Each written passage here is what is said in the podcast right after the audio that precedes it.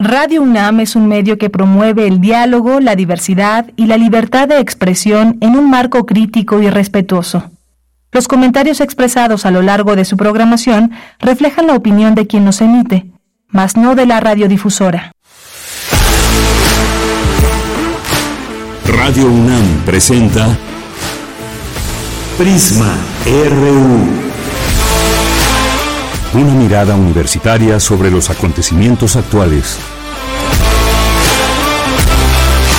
Prisma RU. Relatamos al mundo.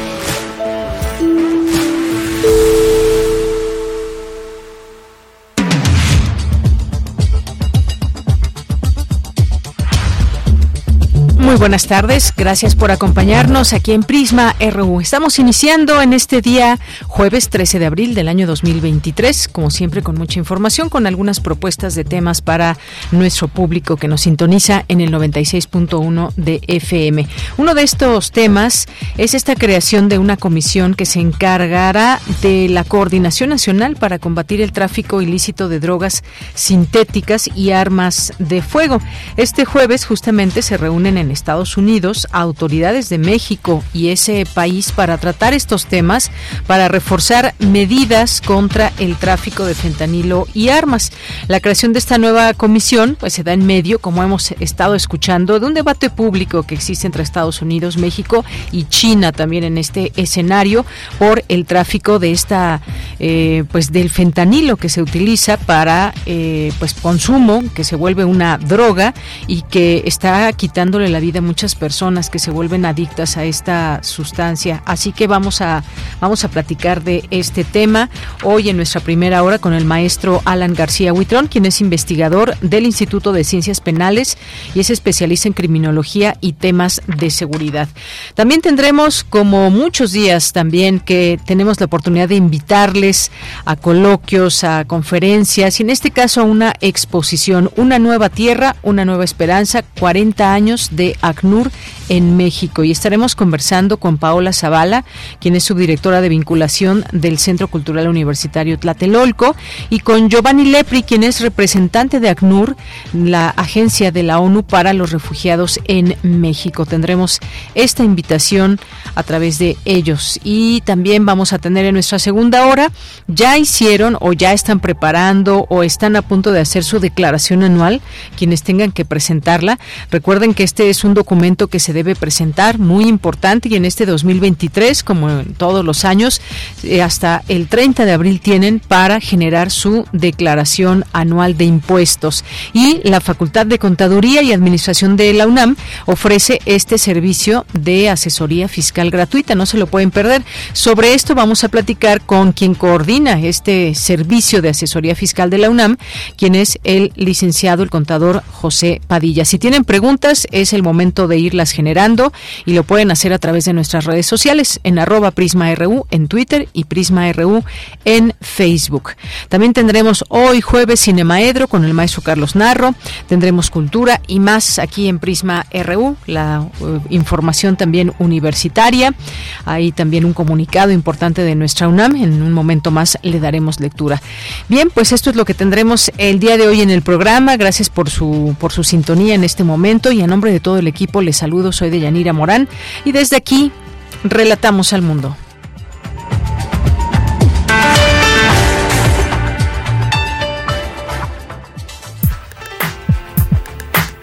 Relatamos al mundo. Relatamos al mundo.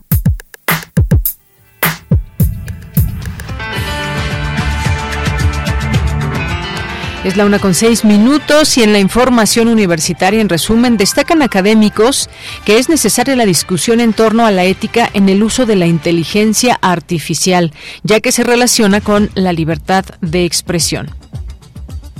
Bien, pues esto es muy importante, todo lo que tiene que ver con la inteligencia artificial, qué es, cómo se usa y cómo se prevé también su uso hacia el futuro. Y todo esto también, cuáles son las reglas que debe haber en, en la forma en que utilizamos la inteligencia artificial. Y en más información, analizan especialistas en el Instituto de Investigaciones Jurídicas el diseño normativo de nuestra máxima institución procesal, el amparo. En el centro, en el Centro de Investigaciones sobre América Latina y el Caribe, la doctora Sandra Borda, de la Universidad de los Andes, hizo un balance de la política exterior de Gustavo Petro a un año de que asumió como presidente de Colombia. Y en la información nacional, el Gabinete de Seguridad del Gobierno de México se encuentra en Washington. Participan en una reunión con su contraparte de Estados Unidos y Canadá para definir una estrategia conjunta contra el fentanilo y el tráfico ilegal de armas. El secretario de Relaciones Exteriores, Marcelo Ebrard, señaló la disposición de México de colaborar con Estados Unidos.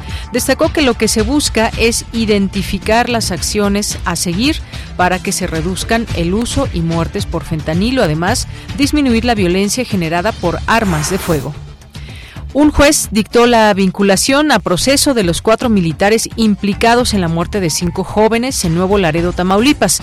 Fijó a la Fiscalía General de la República un plazo de dos meses para concluir con las investigaciones complementarias del caso.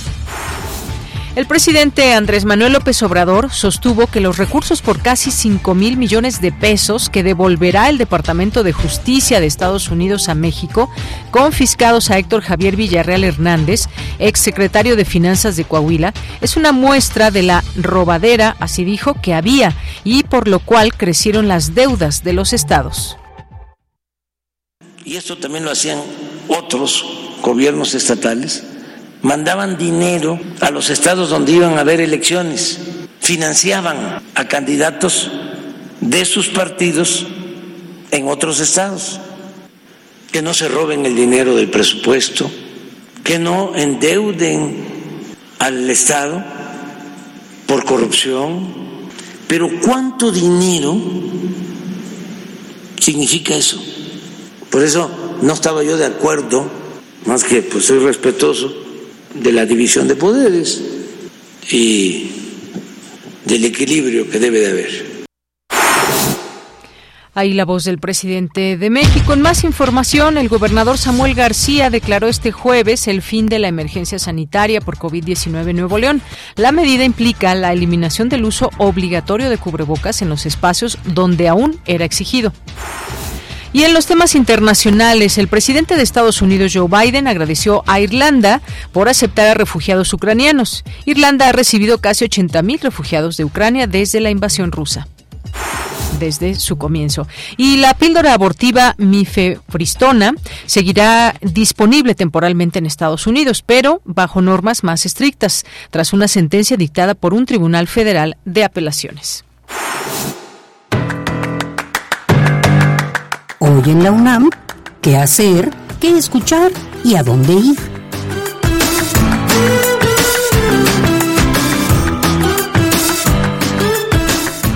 Hoy es jueves de Gaceta UNAM y en su portada nos presenta el tema Sargazo 2023. Otra vez llegó antes y en mayor cantidad. Especialistas en ciencias del mar recomiendan seguir estudiando el fenómeno debido a que falta mucho por analizar, por lo que será mejor seguir invirtiendo en ciencia y destinar más presupuesto a los programas de limpieza costera. Consulta la Gaceta de la UNAM que se encuentra disponible en el sitio oficial www.gaceta.unam.mx te recomendamos una emisión más de la serie Revista de la Universidad, que en esta ocasión aborda el tema La calle y el derecho a la protesta y la libre asociación.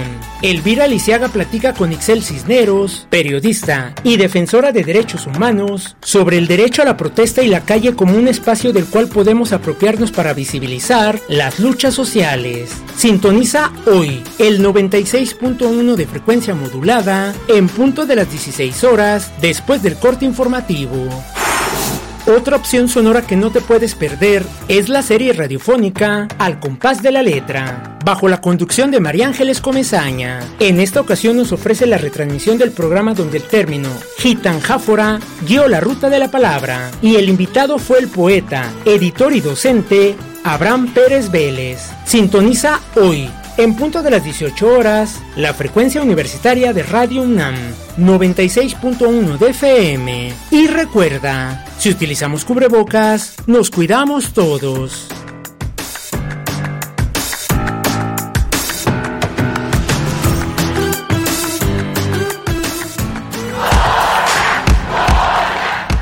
Campus RU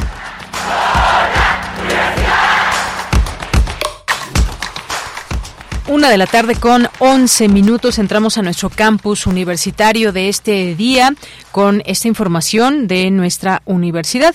La Universidad Nacional Autónoma de México señala que ha recibido recursos económicos de parte de la Secretaría de Educación Pública para sufragar algunos programas de becas durante el presente año. Sin embargo, tal como lo informó ayer esta Casa de Estudios, al programa de becas Elisa Acuña de apoyo a la manutención UNAM 2023-2 no fueron asignados recursos federales. Es por ello que con el propósito de mantener los apoyos económicos que benefician de manera significativa a decenas de miles de nuestros estudiantes, la universidad refrenda su compromiso de cubrir la totalidad de las becas del programa Elisa Cuña de apoyo a la manutención. En el transcurso del mes de abril será publicada la información relativa a estos apoyos de manutención, UNAM, por lo que se recomienda a nuestro alumnado estar pendiente del portal de becario de la universidad, así como de las redes sociales. Pues esta es la información que surgió eh, en torno a este tema de las becas para que ahí estén muy pendientes quienes la reciben de esta eh, publicación. Bien, y continuamos ahora con mi compañera Dulce García. Discuten en la UNAM la importancia de la ética en la inteligencia artificial. Cuéntanos, Dulce, muy buenas tardes. Así es, Deyanira. Muy buenas tardes a ti al auditorio. Deyanira, en 2021 la UNESCO publicó su recomendación sobre la ética de la inteligencia artificial. Es un documento que establece el primer marco mundial para el uso ético de la inteligencia artificial. Orienta Deyanira a los países sobre cómo maximizar los beneficios y reducir los riesgos que esta tecnología conlleva. Sin embargo, hasta la fecha, solo 40 países están colaborando con esta recomendación. Es por ello, Deyanira, que en el marco del Seminario Permanente de Derechos Humanos y Justicia Digital, el Instituto de Investigaciones Jurídicas de la UNAM llevó a cabo el encuentro La libertad de expresión y el acceso a la justicia en tiempos de inteligencia artificial. Ahí estuvo presente el doctor Pedro Salazar Ugarte, co-coordinador de la línea de investigación en Derecho a Inteligencia Artificial de este instituto, y dijo que el tema es de enorme relevancia porque cada vez tiene más alcance en los espacios públicos. Vamos a escucharlo pero también en los eh, distintos ámbitos de interacción social de manera muy veloz y de manera muy creciente. Cada día nos despertamos con una noticia nueva sobre cuáles son los alcances, el impacto, la presencia de los nuevos instrumentos de inteligencia artificial en nuestras distintas esferas de convivencia colectiva. Y en el caso concreto, para el tema de libertad de expresión y para el tema de acceso a la justicia, bueno, pues se trata un expediente sumamente desafiante. Por un lado, que ofrece potencialidades, posibilidades y oportunidades que merece la pena, digamos, encarar y aprovechar, pero por el otro lado que coloca también enormes y muy complejos desafíos a las sociedades eh, contemporáneas. Y bueno, mira, en este encuentro también estuvo presente Leopoldo Maldonado, director de Artículo 19 de la Oficina Regional de México y Centroamérica. Él dijo, por una parte, que el derecho suele llegar tarde a los avances tecnológicos y por otra que la disposición y colaboración de las instituciones en esta discusión es indispensable para que el uso de la inteligencia artificial no atente justamente contra la libertad de expresión. Vamos a escucharlo porque evidentemente esta disposición y esta voluntad institucional son necesarias para no dejar a la elucubración y, a una serie de ideas que no se están aterrizando sobre estos temas, de prejuicios, ¿no? De un extremo el solucionismo tecnológico, del otro extremo el terror absoluto a todo aquello que suene a tecnología. Y yo nada más dejaría esto como, como una reflexión y es que eh, cuando hace 20 años hablábamos de que se había descifrado el genoma humano, eh, un maestro de filosofía nos decía algo que retomo también para el tema de la inteligencia artificial. ¿Y qué pasa con el devenir? Eh, qué pasa cuando ya hay esa capacidad de condicionar desde la propia humanidad una serie de factores genéticos y ahora desde la propia inteligencia artificial una serie de tareas propiamente humanas. Mira, en diciembre de este año se llevará a cabo el Foro Mundial de la UNESCO sobre la ética de la inteligencia artificial. Este encuentro se celebrará en Eslovenia, en donde se presentará un informe sobre los progresos realizados respecto de esta recomendación. De ahí que la importancia de este foro de discusión se dé justo en estos momentos y bueno, que haya sido una iniciativa del Instituto de Investigaciones Jurídicas de la UNAM. Es la información que tenemos. Muy bien, Dulce, muchas gracias. Gracias a ti, muy buenas tardes. Muy buenas tardes. Pues sí, todo ese tema de la inteligencia artificial que nos mantiene muy atentos, que son estos nuevos usos también de la tecnología. Y hace unos días apenas un grupo de robots con forma humana y capaces de interactuar con las personas responderán preguntas de la prensa en un evento sin precedentes a nivel mundial que se realizará el próximo mes de julio en Ginebra. Esto se dio a conocer por parte de la Unión Internacional de Telecomunicaciones y durante esta cumbre sobre uso de inteligencia artificial específicamente con fines loables. Se llevará a cabo el 6 y 7 de julio. Nueve robots humanoides interactuarán con los periodistas en una rueda de prensa. Ahí se lanzarán las preguntas y estos robots tendrán la capacidad de responder. Sin duda será todo un fenómeno, pero hablar de la ética en todo ello siempre, sin duda, muy importante. Vámonos ahora con la siguiente información de mi compañera Cindy Pérez Ramírez. Reflexionan sobre la ley de amparo de 2013, 10 años vigente en México. Cuéntanos, Cindy, muy buenas tardes. Deyanira, muy buenas tardes. Es un gusto saludarte a ti y a todo el auditorio. Durante la inauguración del Congreso, la Ley de Amparo de 2013, Avances y Retos a 10 años, celebrada en el Instituto de Investigaciones Jurídicas de la UNAM, su directora, Mónica González Contró, destacó la relevancia del juicio de amparo como máxima institución procesal en nuestro país ya que el juicio de amparo es el mecanismo jurisdiccional más importante para garantizar los derechos humanos en México. El objeto de nuestro juicio de amparo es el de garantizar los derechos humanos reconocidos y las garantías otorgadas para su protección por la Constitución Política de los Estados Unidos mexicanos y los tratados internacionales de los que el Estado mexicano se aparte.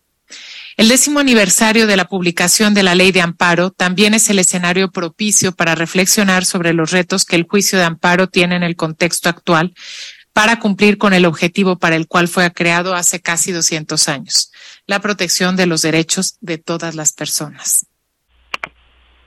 En tanto, Eduardo Ferrer MacGregor, juez vicepresidente de la Corte Interamericana de Derechos Humanos, reconoció que hay desafíos normativos en una época compleja para la protección de derechos, en especial en el continente americano. Al ser el juicio de amparo el principal instrumento ciudadano de defensa y garantía jurisdiccional de los derechos humanos. Esto ha provocado una nueva era de nuestro juicio de amparo al transitar de las tradicionales garantías individuales a los derechos humanos y sus garantías, las nuevas figuras del interés legítimo, que permite un mayor acceso a la justicia y una tutela colectiva, el amparo contra actos de particulares, el amparo adhesivo, el amparo frente a omisiones, así como los nuevos derroteros del juicio de amparo con respecto a los tribunales de las entidades federativas, representando también retos para el federalismo de nuestros días. Deyanira, en este congreso impulsado por el Poder Judicial de la Federación y el Instituto de Investigaciones Jurídicas de la UNAM participaron ministros, magistradas y magistrados, así como destacadas académicas y académicos, con reflexiones sobre el juicio de amparo y su desarrollo en los 10 años más recientes. Este es mi reporte. Gracias, Cindy. Muy buenas tardes. Muy buenas tardes. Continuamos. Porque tu opinión es importante, escríbenos al correo electrónico prisma.radiounam@gmail.com. Vamos ahora a nuestro primer tema en entrevista y es que pues esta comisión importante que anunció el presidente Andrés Manuel López Obrador, esta comisión presidencial contra el tráfico ilícito de drogas sintéticas y armas de fuego, que eh, publicada como decreto en el Diario Oficial de la Federación eh, de ayer miércoles, está basada en la cooperación entre México, Estados Unidos y Canadá. Esta mm, comisión será presidida por la Secretaría de Seguridad y Protección Ciudadana y también contará con la participación de los gobiernos de Estados Unidos y Canadá. De acuerdo con el decreto publicado, la comisión diseñará acciones estratégicas de colaboración entre los diferentes órdenes de gobierno y celebrará convenios internacionales en materia de seguridad.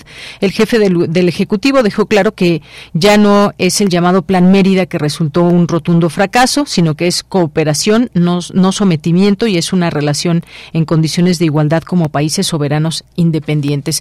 Pero ¿por qué nace esta, esta comisión que ha habido en los últimos eh, momentos cuando se habla de fentanilo, de drogas? México ha dicho a través de su presidente que eh, pues no se, no se crea el fentanilo aquí en México y que también China tiene que entrar en toda esta eh, este pues de, que se detengan las importaciones en todo caso de fentanilo. Y también Estados Unidos ha señalado a México. México dice que no que aquí no se hace pero vuelve de nueva cuenta eh, autoridades de Estados Unidos a señalar que México sí produce fentanilo. Así que vamos a platicar del tema.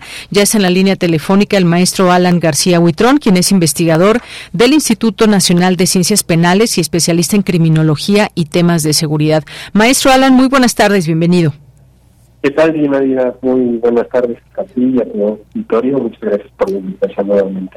Gracias, maestro. Pues sí, nos, nos ocupa este tema de saber qué está pasando con el fentanilo, que ahora eh, pues no es nuevo. El fentanilo se ha hecho mucho más visible con estos señalamientos que hace Estados Unidos, las respuestas que ha dado México. Y en esta ocasión en particular, hoy se conoce esta nota de que el director de la Oficina Nacional de Política de Control de Drogas de la Casa Blanca, eh, Raúl Gupta, eh, realizó esta aseveración tan solo unas horas antes de esta reunión que va a haber entre funcionarios mexicanos estadounidenses. ¿Cómo podemos ir comprendiendo este tema y lo que tendrá en sus manos eh, generar en soluciones, propuestas, estrategias esta comisión presidencial?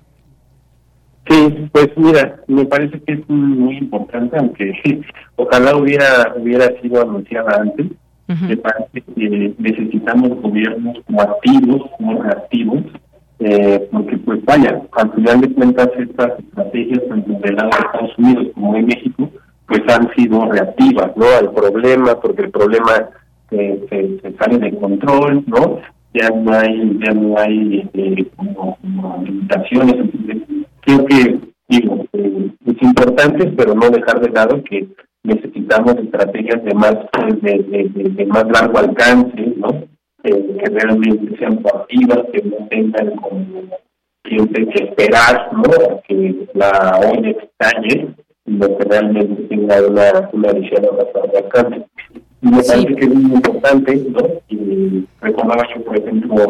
Maestro, maestro, lo voy a interrumpir, discúlpeme, porque no se está escuchando muy claramente la conversación. Vamos a retomar esta, esta llamada para poderle escuchar perfectamente. Es un tema que, por supuesto, eh, es de gran importancia para ambos países y, sobre todo, se abre una puerta, me parece, ya ahorita nos dirá el doctor, se abre una puerta importante también para esta, digamos, generar soluciones de manera conjunta porque pues hay un lugar por donde pasa, pero también a donde llega y el consumo y demás. Nos decía, nos decía maestro, eh, espero ya escucharle mejor. Pues más o menos. ¿ahí? Sí, eh, ¿no tiene eh, altavoz? No, no, ya no, ya no. Bueno, a ver, siga ya le comentamos si, si le logramos escuchar bien.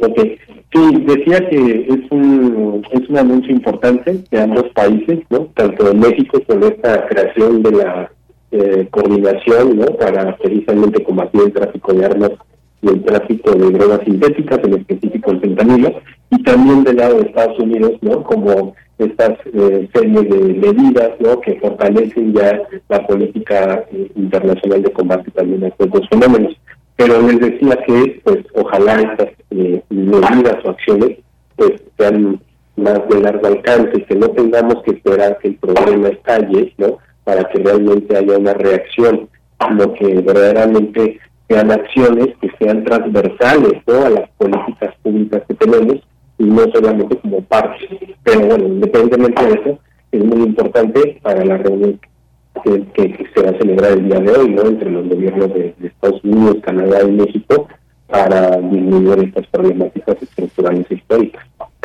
Así es. Y algo que están mencionando de manera insistente desde Estados Unidos es justamente que desde ahí, desde ahí llega el fentanilo hacia los Estados Unidos. Y hoy decía yo el director de la Oficina Nacional de Política de Control de Drogas de la Casa Blanca eh, señaló que sabemos que los componentes químicos de China llegan a México. Sabemos que el fentanilo se está produciendo en México, dijo en una entrevista y dijo que este opioide ha causado la muerte por sobredosis a más de 70 mil estadounidenses tan solo en 2021, según sus datos oficiales. Y que, bueno, pues el encargado de la política antidrogas de la Casa Blanca también dice que los gobiernos de México y también Canadá, pues trabajan de manera mutuamente respetuosa para combatir el transbordo de la droga y salvar vidas en los dos países. Aquí me parece, maestro, que también se genera, pues todo este proceso desafortunado de, de cómo se usa el fentanilo, cómo se traslada a los Estados Unidos y cómo se cómo se reparte allá para su consumo. Cada vez sí ha crecido este consumo, pero tenemos que ver no solamente quizás de dónde llega este fentanilo, sino todo el tráfico que hay, toda esa cadena que hay, digamos, que con estas reuniones o eh, trabajo que tendrán en conjunto, pues salgan algunas estrategias. Sí, sin duda. Fíjate que es bien interesante porque el fentanilo creo yo que mm, va a haber un antes y un después, ¿no? En, términos generales en el tráfico de drogas histórico, porque el fentanilo pues marca ya una época, ¿no? Antes pues eran constantes, ¿no? Estas drogas de origen vegetal como la heroína, la cocaína, incluso las metanfetaminas que también en su momento marcaron una era importante, pero ahora el fentanilo está haciendo muy complicado su combate porque precisamente muchos de sus em, de sus componentes, de sus, de sus elementos pues son ilícitos, ¿no? Y entonces hay un mercado lícito, ilícito, ¿no? Hay, hay esta parte también de la producción subterránea que complica mucho, ¿no? Por eso una de las eh, como medidas más importantes que está haciendo Estados Unidos ahora también en, esta, en este anuncio, ¿no? Por fortalecer su política en contra de las drogas sintéticas, que tiene que ver precisamente con romper con esta cadena, ¿no? Con esta cadena de suministros, con esta cadena de precursores químicos que vienen de no solamente de China, de, sino de otros países también, ¿no? Y de forma lícita. Entonces ahí tenemos que generar convenios, tenemos que generar coordinación y cooperación internacional para verdaderamente mm, desarticular esas cadenas, ¿no? Los procesos capitalistas de la droga que obviamente se complican. Entonces, obviamente es una droga mucho más sencilla, ¿no? Más fácil de, de, de, transportar, más fácil de eh, producir, ¿no? Y eso complica mucho, ¿no? Eh, respecto a las tal vez estrategias tradicionales, ¿no? Que se usaban para combatir estas drogas de origen Bien, pues sí, esta comisión que hoy sabemos tiene por objeto fungir como un grupo de trabajo especial que dará seguimiento a acciones que realicen las dependencias y las entidades de la administración pública, porque cómo ubicar desde pues estos laboratorios, desde es más desde que llega todo este elemento, esta materia prima desde desde China, qué pasa a su llegada en México, desde cómo entra, cómo bajo qué título, en fin, todo esto pues tiene que ver también con temas de corrupción, tiene que ver con temas de eh, cómo y a dónde se va a repartir o qué ubicar también qué grupo delictivo es quien está teniendo esta participación. En fin, es todo una, una cadena y mucho trabajo por lo que se ve, pero pues esto ha sucedido o viene sucediendo desde hace más tiempo, desde ahora que últimamente Estados Unidos lo va señalando. ¿Qué decir a todo esto, eh, maestro? Es mm, pues sí que bueno que se haga una comisión, pero será un trabajo titánico en todo caso para tratar de detener todo este este tratamiento que se le da al fentanilo. Sí, la verdad es que lo que uno esperaría, ¿no? Es que pues esta comisión, estas eh, estas medidas anunciadas por ambos gobiernos pues no sean coyunturales, ¿no? Y no desaparezcan en tanto ya cambien de administración o, ya haya una nueva una nueva problemática, sino que verdaderamente pues mm, como les decía transversalicen, ¿no? Todas las políticas públicas que ya existen. O sea, la, la, la labor es titánica, ¿no? La comisión tendrá como objetivo, dice este decreto, ¿no? Y más ni menos coordinar la labor de seis, siete secretarías, ¿no? O sea, no es cosa menor. Y yo veo ahí un poco el decreto también como, no sé, como muy un decreto eh, como muy a lo que pronto, ¿no? Como, un, trabajo, no un trabajo previo de investigación, de diagnóstico, sino como una política ya de inmediatez, ¿no? Pero digo, al final de cuentas, ojalá sea como el punto de partida para realmente generar una política criminal, ¿no? En contra del tráfico de armas, contra el tráfico de, drogas. Sobre todo necesitamos que estas comisiones pues, sean evaluadas, ¿no? Todas estas estrategias sean evaluadas, que tengan indicadores, que nos digan qué es lo que se espera de estas comisiones, ¿no? Eh, qué evaluaciones se van a tener que realizar para saber si vamos bien, vamos mal, qué hace falta, qué no hace falta.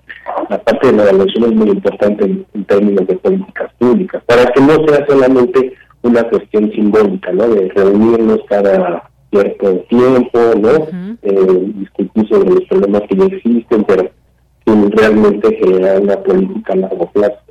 Entonces yo esperaría que sea el punto de partida para realmente a largo plazo generar una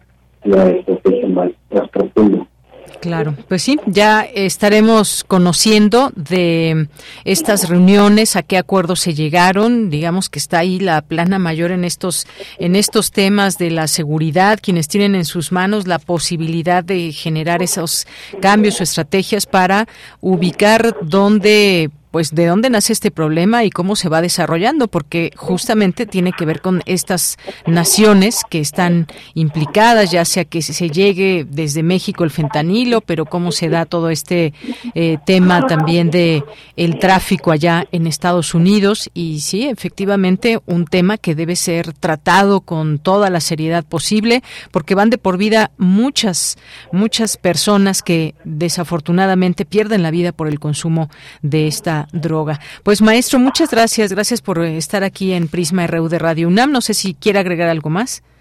No, al contrario, muchas gracias por la, por la invitación. Simplemente, pues, mm, darle seguimiento, ¿no? Darle seguimiento a esta comisión, como también la comisión que comentaba al principio, esta que se hizo a finales del año anterior, ¿no? En México igual, esa comisión para, para la atención del homicidio del oso, ¿no? También me parece que ha quedado como, como, como por ahí imaginada. Entonces tenemos que darle seguimiento a ese tipo de, medidas que están anunciando para realmente evaluar en su momento si están dando resultados o si solamente fueron medidas de lo que pronto, ¿no? Como de, corto alcance, ¿no? Para un poco al, al, eh, reducir como estas presiones ¿no? coyunturales y que realmente se conviertan en políticas de largo alcance, ¿no? políticas públicas de largo alcance, eh, transeccionales, ¿no? estructurales que generen acciones, estrategias eh, a corto, mediano y largo plazo que puedan ser evaluadas. Eso es lo que realmente necesitamos eh, que, no se conviertan solo en simulaciones o en actos simbólicos, ¿no? Eh, producidos por la, por la presión del momento. Muy bien, pues maestro, muchísimas gracias y buenas tardes. Al contrario, muy buenas tardes a ti y a toda tu auditorio. Muchas gracias. Gracias a usted. Hasta luego. Fue el maestro Alan García Huitrón, investigador del Instituto Nacional de Ciencias Penales, especialista en criminología y temas de seguridad. Y ese tema que tiene que ver con el fentanilo, que ya es una palabra a la que nos estamos acostumbrando y desde años atrás se ha estado hablando de esto y de que en los últimos años la industria del narcotráfico ha girado en torno a este opioide sintético usado en hospitales como anestesia, por ejemplo, o para el tratamiento de dolores intensos, que se usa también de manera ilegal por personas adictas como un sustituto de la heroína y pues es específicamente esta droga hoy conocida como el fentanilo, que pero ¿qué es el fentanilo? ¿Por qué se ha convertido en un dolor de cabeza para los gobiernos de México y Estados Unidos al tal grado de llevarnos a esta situación donde ya se crea esta comisión y que vamos a ver qué, se resuelve de, de las acciones que deriven de ella? Y este fentanilo además en entre otros datos, que es un opioide sintético, es 50 veces más eh, potente, más fuerte que la heroína y hasta 100 veces más potente que la morfina. Puede administrarse en forma de inyección mediante un parche que se coloca en la piel de la persona o como tabletas que se chupan así como si fueran un caramelo, como una tableta para la tos o para lo que sea.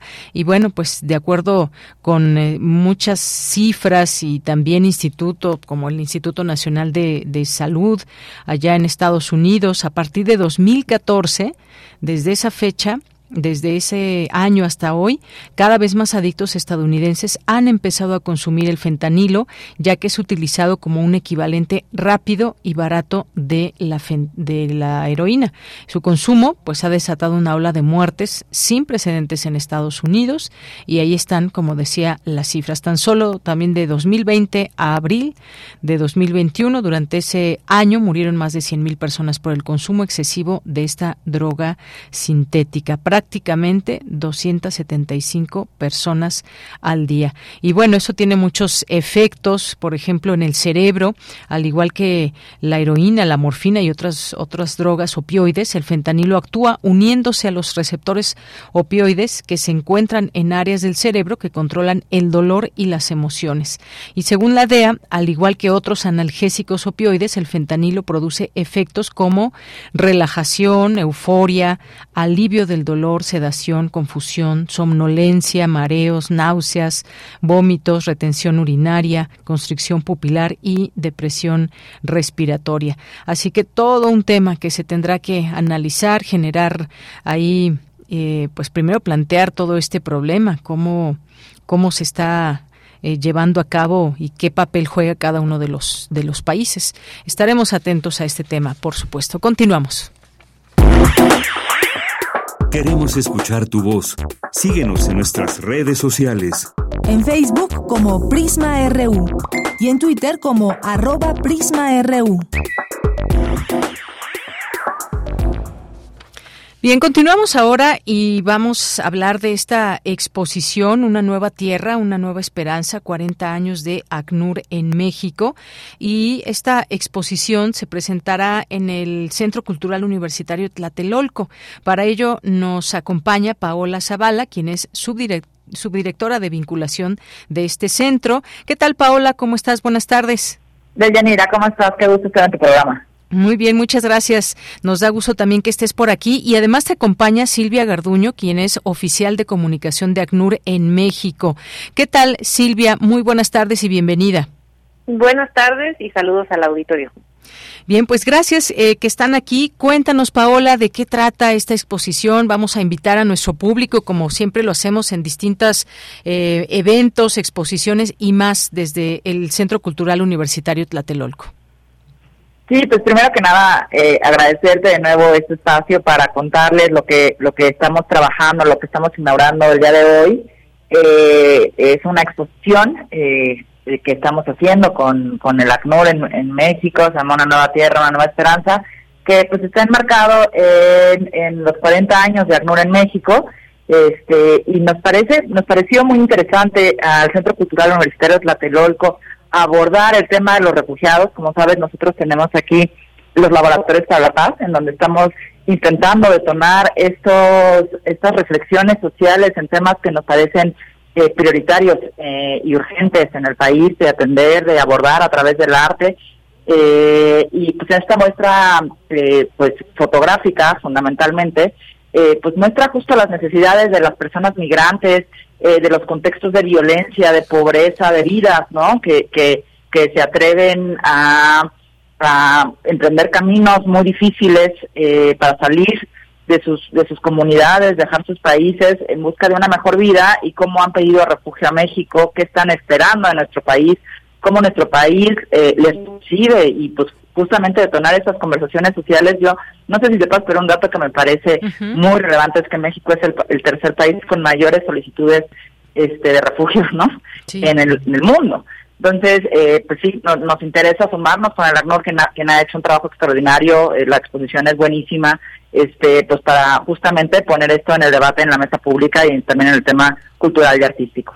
Claro, hacer, hacer visible toda esta situación y todo ese trabajo que realiza también eh, la Agencia de la ONU para los Refugiados en México. Y bueno, pues ahora eh, me gustaría preguntarte, Silvia Garduño, pues que nos cuentes un poco también de lo que intentan mostrar desde ACNUR con esta exposición y un poco esta situación en México que ya nos, como nos comenta eh, Paola, son muchas personas, miles de personas que solicitan refugio en México.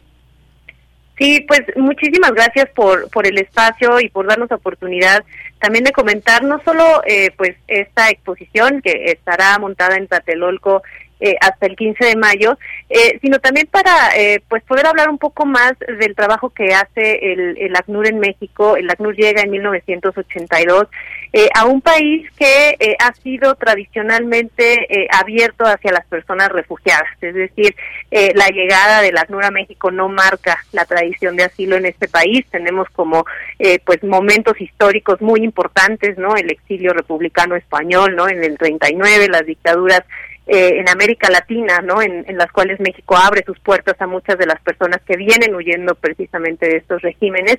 Y después ya en 1982, muy concretamente en nuestro país vecino, en Guatemala, ¿no? Donde hay un conflicto que expulsa a miles de personas que llegan a instalarse acá en Chiapas. Ese es el año, el momento donde eh, llega Clura México, donde también se crea la Comar, que es la Comisión Mexicana eh, de Ayuda a, Refugiados, y se empieza a dar eh, pues eh, un trabajo muy importante de protección hacia estas personas que vienen eh, huyendo de situaciones donde pues básicamente su vida, las de sus familias está en peligro. Estos 40 años se conmemoran ahora en un momento donde pues vuelve a aumentar la llegada de las personas que solicitan asilo en México, ¿no? en los últimos cinco o seis años, pues ha venido creciendo este número de personas de diferentes nacionalidades, ya de nacionalidades muy diversas, eh, a solicitar protección a este país. Eh, y nada más para dar un dato, en los últimos dos años, eh, más de 250 mil personas han solicitado asilo en México. Entonces, en estos 40 años que, que, se marcan ¿no? con este exilio guatemalteco y que continúan hasta nuestros días, México también ha avanzado mucho en este andamiaje institucional para dar protección a las personas que, que así lo necesitan. Esta exposición eh, da muestra de ello y es muy interesante en las imágenes, en los documentos que ahí se muestran eh, y también en las eh, notas periodísticas, ¿no? Que muy importantemente pues resaltan también el trabajo que ha venido sucediendo y las historias de las personas refugiadas. Claro, pues muy interesante todo este trabajo, efectivamente que se refleja pues en textos, imágenes, documentos. Hay que recordar también pues toda esta situación que pueda eh, pasar una persona que tenga que buscar refugio en otro lugar y que lo que busca es salvaguardar eh, los derechos y su bienestar y que se han visto obligadas a huir de sus países, como sabemos, pues en México también ha tenido distintos momentos las las migraciones eh, importante también hablar de todo ello, aunque esta figura específicamente de refugiado tiene sus propias eh, características y las razones y los países eh, por los de los cuales vienen, pues también hay situaciones que en México se comprenden y por eso se da ese ese refugio en nuestro país. Eh, Paola, regreso contigo. ¿Cuándo, a partir de, nos dices hoy es la inauguración, cuánto tiempo estará esta exposición? ¿Cuáles son los horarios? Cuéntanos pues va a estar hasta de mayo, eh, está eh, básicamente abierta a todo el público, este, pues de lunes a domingo, de 10 de la mañana a 6 de la tarde, 6 y media de la tarde. Vamos a tener también, vamos a estar anunciando eh, pues algunas actividades de, mediación, que, que para justamente para hacer estas reflexiones con las y los jóvenes nos interesa no solo hablar, que sí es muy importante de cómo se prepara la sociedad, no solo las instituciones para recibir eh, adecuadamente a personas eh, de otros países a nuestro país, no solo por los contextos de violencia, sino también pensar en, en, la enorme riqueza que nos aportan y que nos pueden aportar y todo lo que el pluralismo nos ha dejado y nos puede seguir dejando si sabemos cómo bienvenirlos. Entonces, eh, vamos a tener afiliaciones en este sentido con jóvenes que les vamos a estar compartiendo en nuestras redes en los próximos días. Muy bien, gracias Paula. Y regreso con Silvia Garduño, nos estaba platicando, pues muy interesante todo eso, todo ese trabajo que se hace desde la ACNUR y en el caso de México, todo este contexto que siempre es importante conocer, cómo reflejarlo en una exposición, porque me imagino que hay tantos casos, de pronto cada uno de ellos se evalúa con toda eh, la tranquilidad, digamos, eh, para saber quién puede eh, recibir refugio. No cuéntanos un poco, eh, Silvia, de todo este trabajo que se hace de, de ACNUR para proteger, para dar soluciones también a personas que así lo solicitan. Sí, pues eh, mira, gracias por, por la pregunta. Creo que eh, hay que partir de un concepto muy muy básico que es solicitar asilo es un derecho humano, ¿no? Entonces, eh, digamos que las personas que tengan esta intención de hacerlo eh, lo, pueden hacer y esto es ante la Comisión Mexicana de, Ayuda a Refugiados que al final es quien determina eh, si una persona eh, es refugiada o no, es decir, si si puede gozar de la protección del, del Estado mexicano y ahí se hace eh, pues toda una labor muy técnica pero muy cuidadosa justamente para poder determinar esto. Eh, el ACNUR apoya directamente a la Comar y lo ha venido haciendo desde su creación, ahora sí que en 1982 hasta ahora. Eh, la Comar es un órgano que depende de la Secretaría de Gobernación y siempre ha tenido un presupuesto pues limitado, ¿no? Este, si nosotros podemos ver, ¿no? El número o la cantidad de solicitudes de asilo que deben eh, ellos de procesar, eh, pues claro que el trabajo que tienen que hacer es, es mucho eh, versus su presupuesto, por ejemplo, pero ACNUR financia pues bastantes actividades, personal, no equipo de la Comar justamente para que pueda eh, brindar una mayor atención, también capacitaciones técnicas. Trabajamos muy, muy de la mano eh, con la Comar para que justamente se les pueda brindar eh, una buena atención a las personas, pero el trabajo de ACNUR no, no basta con el apoyo a la Comar, también apoyamos de manera muy importante a una red de albergues en todo el país, que al final son eh, pues la primera línea de respuesta eh, humanitaria no a las personas que están llegando eh, a nuestro país igualmente pues a los albergues se les puede apoyar de diferentes maneras con con infraestructura para que puedan tener mayor capacidad de recibir personas pero también a la misma a las mismas personas que vienen llegando al país la gran mayoría por la frontera sur pues apoyarles a las que están en situación de mayor vulnerabilidad con asistencia económica incluso para que puedan eh, pues vivir dignamente en tanto se resuelve eh, su, solicitud de asilo. Por nombrar algunas de, las actividades que, hacemos en ACNUR, también tenemos un programa eh, de integración muy importante donde pues las personas que son reconocidas como refugiadas en el sur del país ayudamos a que pues puedan ser integradas en ciudades del centro y del norte vinculándolas a empleo formal, a que los niños y las niñas puedan ir a la escuela, a que puedan tener acceso a servicios eh, de salud, eh, vivienda, etcétera. Entonces creo que el trabajo que se hace, eh, pues es en varios puntos, pero pues es, es, es integral. Muy bien. Bueno, pues ahí está toda esta labor que se realiza. Ahora, no sé si tengas eh, estos datos, por ejemplo, eh, de dónde se reciben más refugiados aquí en México, o me imagino que también es dependiendo, pues, situaciones que puedan estar pasando en el mundo. Se hablaba, por ejemplo, incluso de el país de Ucrania ahora con esta invasión rusa, o se habla también de, pues, lo que sucedió también en momentos recientes, lo de Afganistán por ejemplo? ¿Tienen, ¿Hay alguna hay algún país de donde se reciban eh, en este momento más personas refugiadas? Pues eh, en realidad esto ha venido eh, cambiando. Mm. Si nosotros volteábamos a ver hace hace algunos años, muy claramente las solicitudes de asilo venían de los países del norte de Centroamérica. muy claramente Honduras, El Salvador y Guatemala eran como las nacionalidades que más veíamos y después eh, empezamos a ver también muchas personas originarias de Venezuela.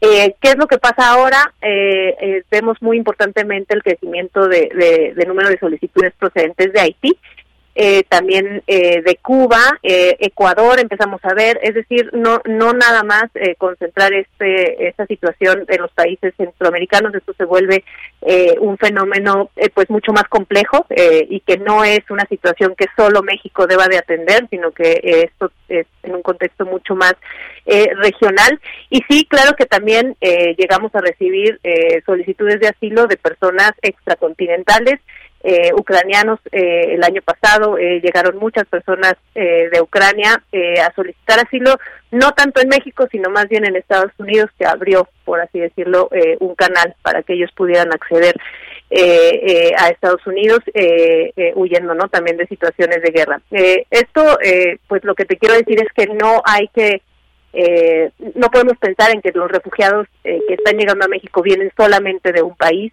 ¿no? Este, sino que esto es una eh, diversidad eh, de naciones que están eh, pues personas que están saliendo de diferentes naciones por diferentes motivos y que pues en ese sentido regreso no al concepto básico de solicitar asilo es un derecho humano y que pues a todas estas personas se les tiene que, que dar esa atención no muy bien. Bueno, pues muchísimas gracias. Gracias Silvia Garduño, oficial de comunicación de ACNUR en México, por comentarnos, invitarnos y también ponernos pues en todo este contexto de lo que significa esta labor de ACNUR en el mundo y específicamente en México. Muchas gracias. Pues muchísimas gracias y gracias a Paola y a Platelolco por también abrirnos las puertas y montar ahí la exposición.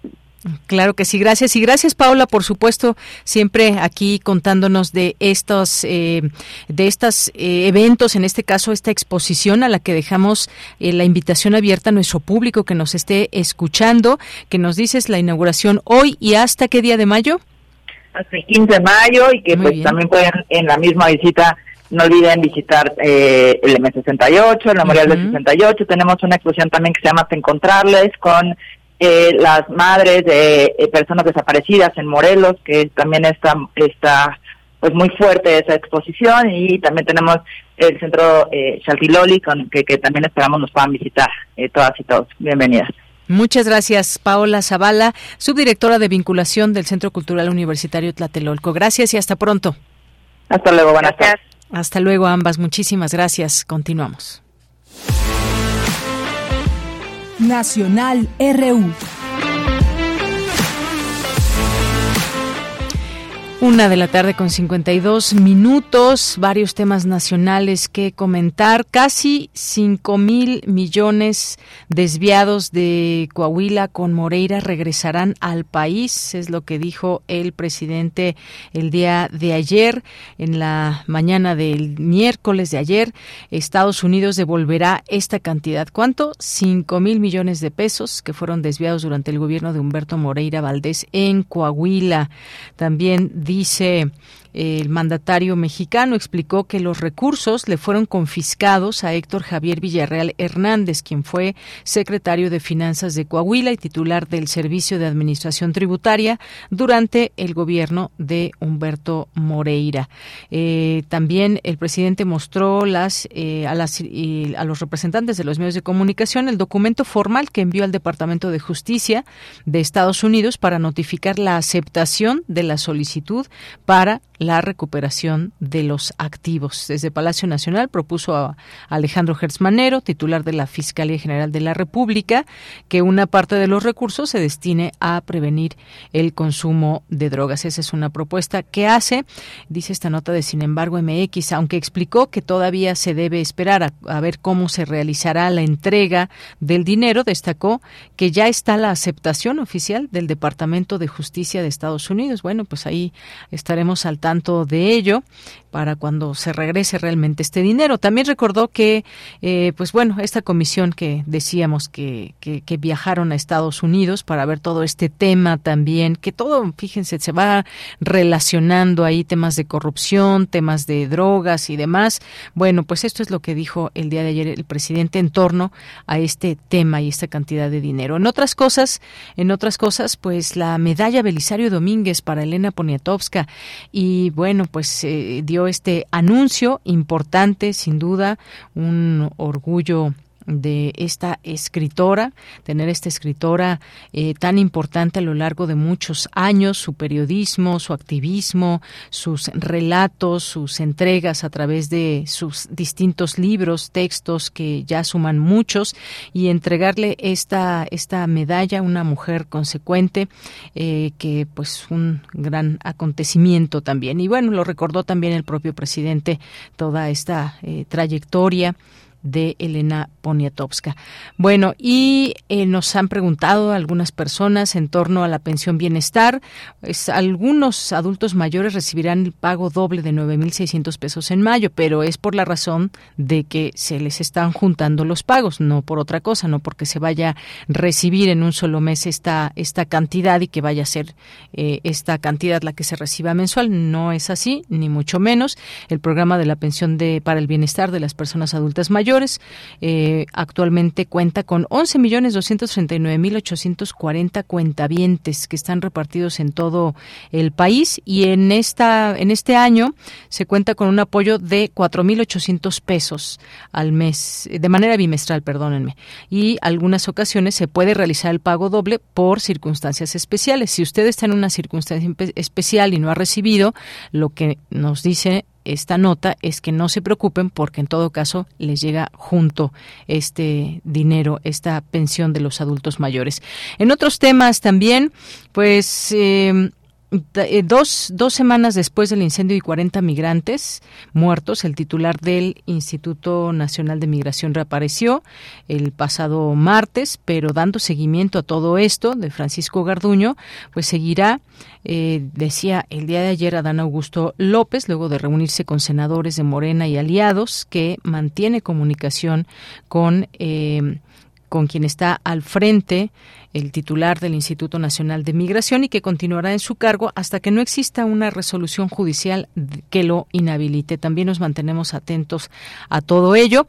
Y bueno, pues hoy una efeméride particular, ya nos vamos para irnos al corte, una efeméride eh, particular porque hoy es el Día Internacional del Beso según me cuentan aquí. Y entonces, pues, ¿qué hay detrás, qué hay detrás de los besos? ¿Por qué es bueno besar? ¿Por qué son buenos los besos? Bueno, ¿qué o qué le ocurre a nuestro cuerpo, por ejemplo, cuando damos un beso con mucho agrado? Y bueno, pues ya el hecho de besar, no solamente un beso de, de saludo. Y bueno, pues pueden pasar muchas cosas en nuestra, en nuestro cuerpo. incluso la propia, la propia ciencia ha tratado de explicar qué es lo que pasa en un beso, por ejemplo, de solo 10 segundos y dice que se transfieren hasta 80 millones de bacterias. Esa es la mala noticia. también se transmiten muchas bacterias que por la saliva también se, se puede pasar la caries, por las caries, por ejemplo. Bueno, pero entre tanto no pensar en eso en eso cuando damos un beso, pensar en todas las cosas buenas. Miren, ya hasta me estoy atragantando aquí de la emoción. Pero bueno, vamos a irnos con una canción. ¿Qué canción? Vamos a escuchar Bésame mucho con Inspector. Bueno, con esto llegamos al, a la primera hora y regresamos después del corte. Bésame, bésame mucho, como si fuera esta noche la última vez. Bésame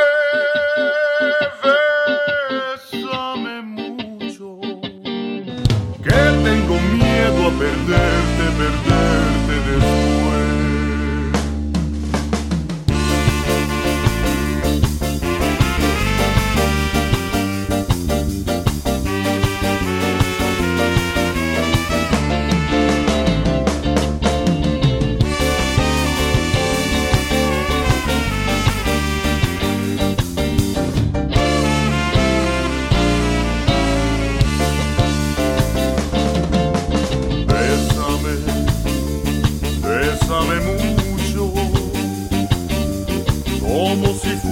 Esta noche la última vez. Bésame, bésame mucho, que tengo miedo a perderte, perderte después. Quiero tenerte muy cerca, mirarme tus ojos, verte junto a mí. Piensa que tal vez mañana yo ya estaré lejos, muy lejos de aquí. Bésame, bésame mucho, como si fuera esta noche la última vez. Bésame.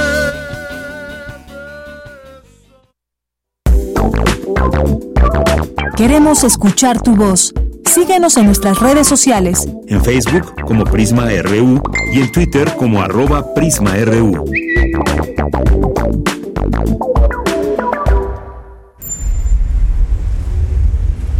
XEUN 96.1 de frecuencia modulada. 860 de amplitud modulada.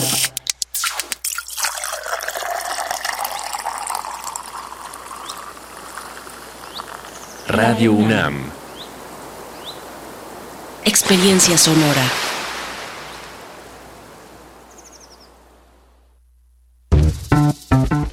Estado debe organizar, ayudar y proveer.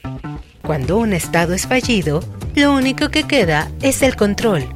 El control a cualquier costo.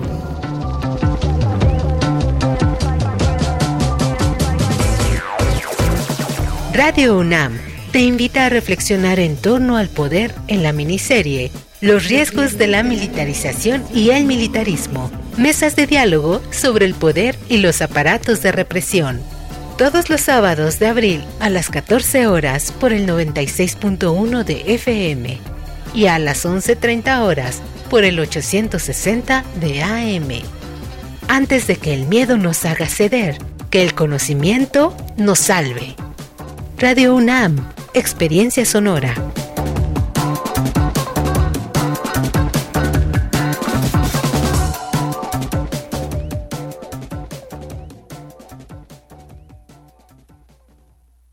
A Pepe, el presupuesto participativo. Ahora debes registrarte para votar por internet y elegir los proyectos y a las personas que enchularán tu colonia. Descarga la app del ISMC y captura tu credencial para votar por ambos lados. Revisa que tus datos estén bien. Te haremos una prueba biométrica facial. Recibirás una clave por correo electrónico y por SMS. Recuerda que podrás registrarte para votar por internet del 13 al 26 de abril. Así de fácil es votar por internet. Conoce más en www.ism.mx. Apasionate, vota y enchula tu colonia. Instituto Electoral Ciudad de México. Aire recibes, metal vibrante, brisa que orienta a los extraviados y estremece a los amorosos. La música para trompeta, salsa, jazz, balada, está en Viento de bronce. con Juan Arturo Brennan, lunes a viernes 6.40 de la mañana y 15 horas. Radio UNAM. Experiencia sonora. Creemos en un mundo donde se escucha toda la música, toda la música, donde el conocimiento esté abierto al mundo, donde se ame de todas las formas. Ese mundo es posible y vamos a pelear por él. Resistencia modulada. De lunes a viernes, de las 20 a las 23 horas, por el 96.1 de FM, Radio UNAM. Experiencia sonora. Prisma RU. Relatamos al mundo.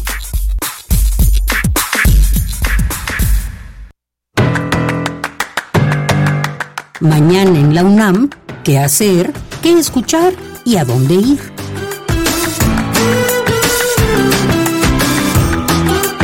La Facultad de Estudios Superiores Cuautitlán organiza el primer Congreso Nacional e Internacional de Ciencias Multidisciplinarias, que tiene como finalidad intercambiar y difundir los avances científicos y tecnológicos más recientes en áreas multidisciplinarias entre la comunidad científica de educación superior de instituciones públicas y privadas de México y el extranjero. El primer Congreso Nacional e Internacional de Ciencias Multidisciplinarias se llevará a cabo del 3 al 5 de mayo de 2023 en formato híbrido. Para mayores informes ingresa al sitio oficial cuautitlán.unam.mx.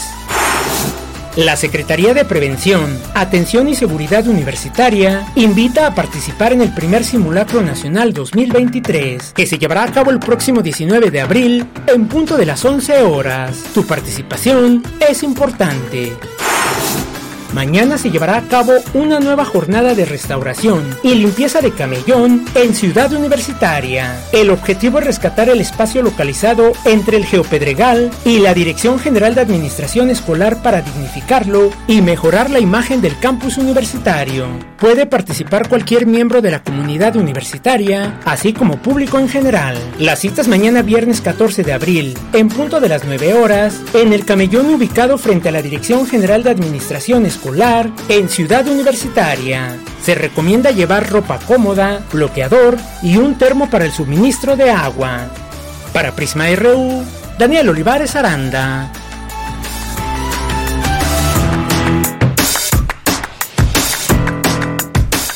Bueno, estamos de regreso ya en esta segunda hora de Prisma RU y muchas gracias por continuar aquí en el 96.1 de FM y en www.radio.unam.mx.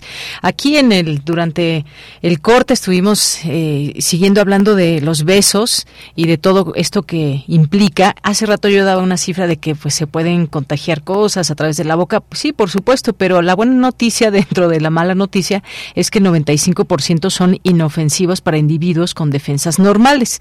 Y otro punto importante también es que los, por ejemplo, dice que los besos simples, esto explicado desde la ciencia, usan tan solo dos músculos y queman de dos a tres calorías. Es algo que también desde algún artículo de la ciencia en The American Journal of Medicine dice que los besos apasionados pueden involucrar de 23 a 34 músculos faciales y 112 músculos posturales que consumen entre 5 y 26 calorías por minuto. Así que si quieren bajar calorías, quemar calorías, pues ya saben cómo. Y también algo aquí interesante ahora que hablábamos de la de la inteligencia artificial y todo esto ya va a haber o habrá, ver, ya hay un dispositivo que eh, en el cual podemos dar besos virtuales. Este nuevo dispositivo que ofrece intimidad física real, por supuesto entre comillas, porque no es una persona a la que estamos realmente besando, sino es pues una máquina o con unos labios que asemejan a unos labios naturales. Y este dispositivo busca permitir que las parejas compartan intimidad física a larga distancia y que ha causado revuelo entre los usuarios chinos de las redes sociales.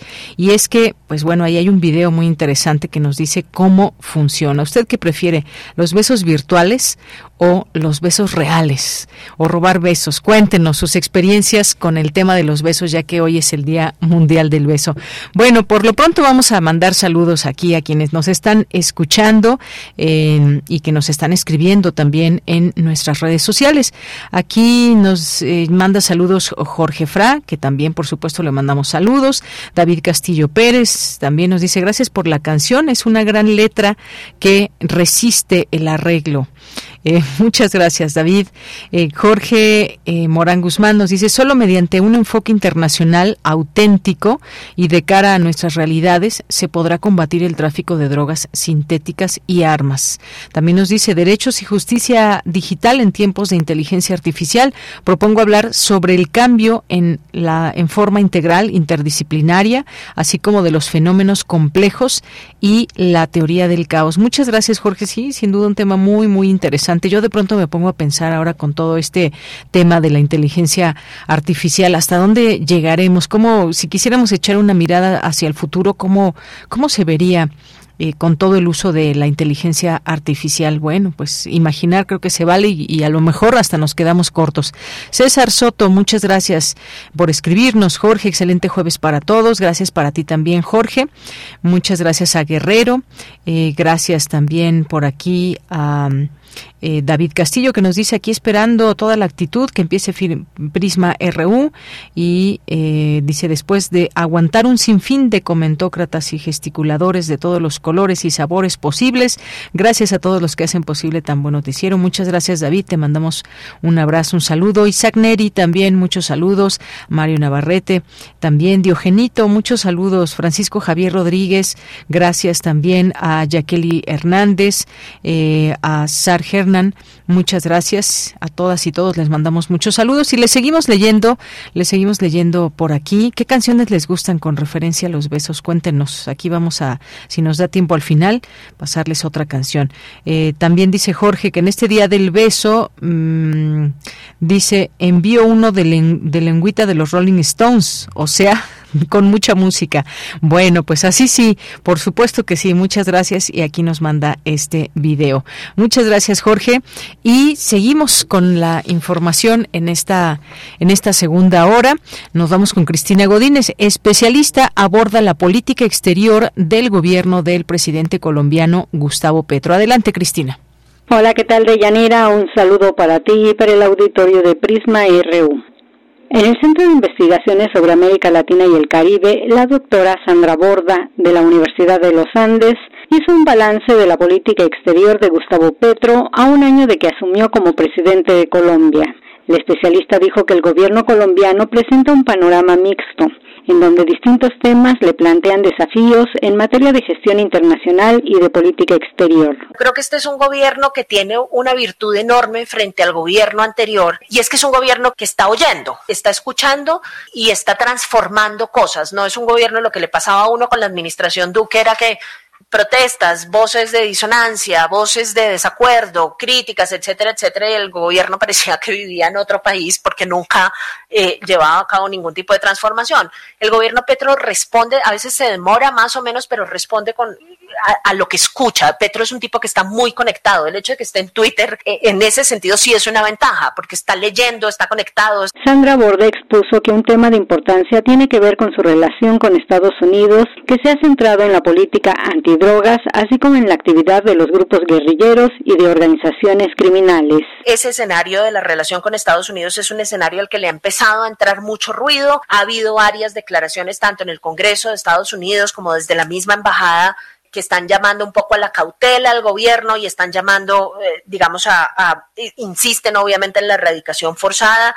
Creo que hoy anunciaron en Colombia que va a haber una visita bilateral de, de Petro a Estados Unidos. Ojalá este sea un tema en el que Colombia llegue muy preparada a Estados Unidos para, digamos, para disipar esas dudas y además para poner a bordo a Estados Unidos tanto de los procesos de negociación con unos y otros actores como de la transformación de la política antidrogas que estamos en mora de adelantar. La académica señaló que una de las primeras decisiones del gobierno de Gustavo Petro fue la reanudación de las relaciones diplomáticas con Venezuela.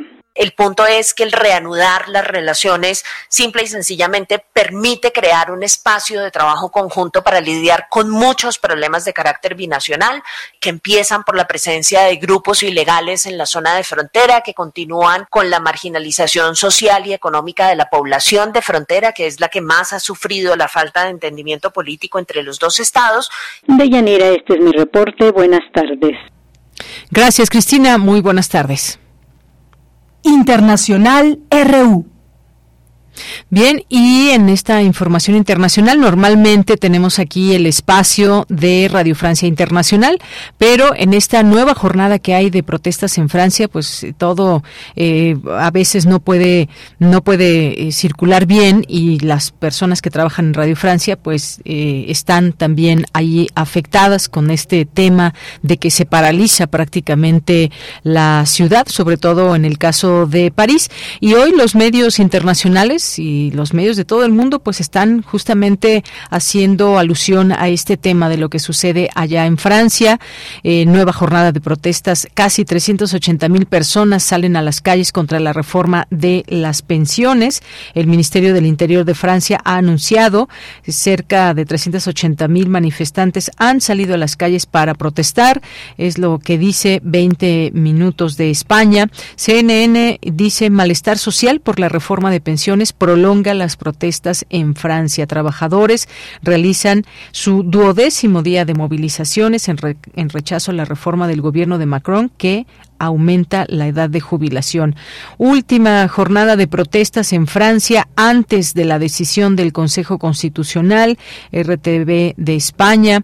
El país, dice Francia, inicia la última protesta contra la reforma de las pensiones de Macron antes del veredicto eh, del Constitucional. El alto tribunal decidirá mañana viernes si da el visto bueno a la ley que aumenta la edad de jubilación de 62 a los 64 años y todo parece ser que ya estaría cantado, como decimos aquí, y que el alto tribunal ya decidirá a favor de esta de esta reforma. Francia vive una nueva jornada de protestas ante una decisión clave sobre la reforma de pensiones de Macron, dice Infobae. También otros medios consignan últimas protestas de Francia antes de la decisión clave de la reforma de las pensiones, eh, nuevos disturbios en Francia en esta jornada de protestas por la reforma de pensiones y como sabemos, pues tuvieron una respuesta muy intensa por parte también de las autoridades policíacas, como se ha venido diciendo desde que inició la primer protesta en torno a esta reforma y de ahí en adelante, pues todo ha sido en ese tono, han salido muchas personas. Hay quien dice que esta ya bajó el número de personas, eh, quizás se sientan un tanto defraudadas por no haber eh, logrado el cometido de que se evitara esta reforma. Bueno, el día de mañana ya se verá qué es lo que sucede, pero hoy una importante también eh, reunión de muchas personas en Francia en torno a este tema, ya el duodécimo día de movilizaciones, esta reforma que pues en principio tiene eh, a, eh, generar la edad, que sea más edad cuando se puedan jubilar las personas y qué se espera de este día, pues lo que se ha visto, estos distintos disturbios también, ahí se pueden ver imágenes, videos que dan cuenta de lo que ha estado pasando en las últimas horas allá en Francia.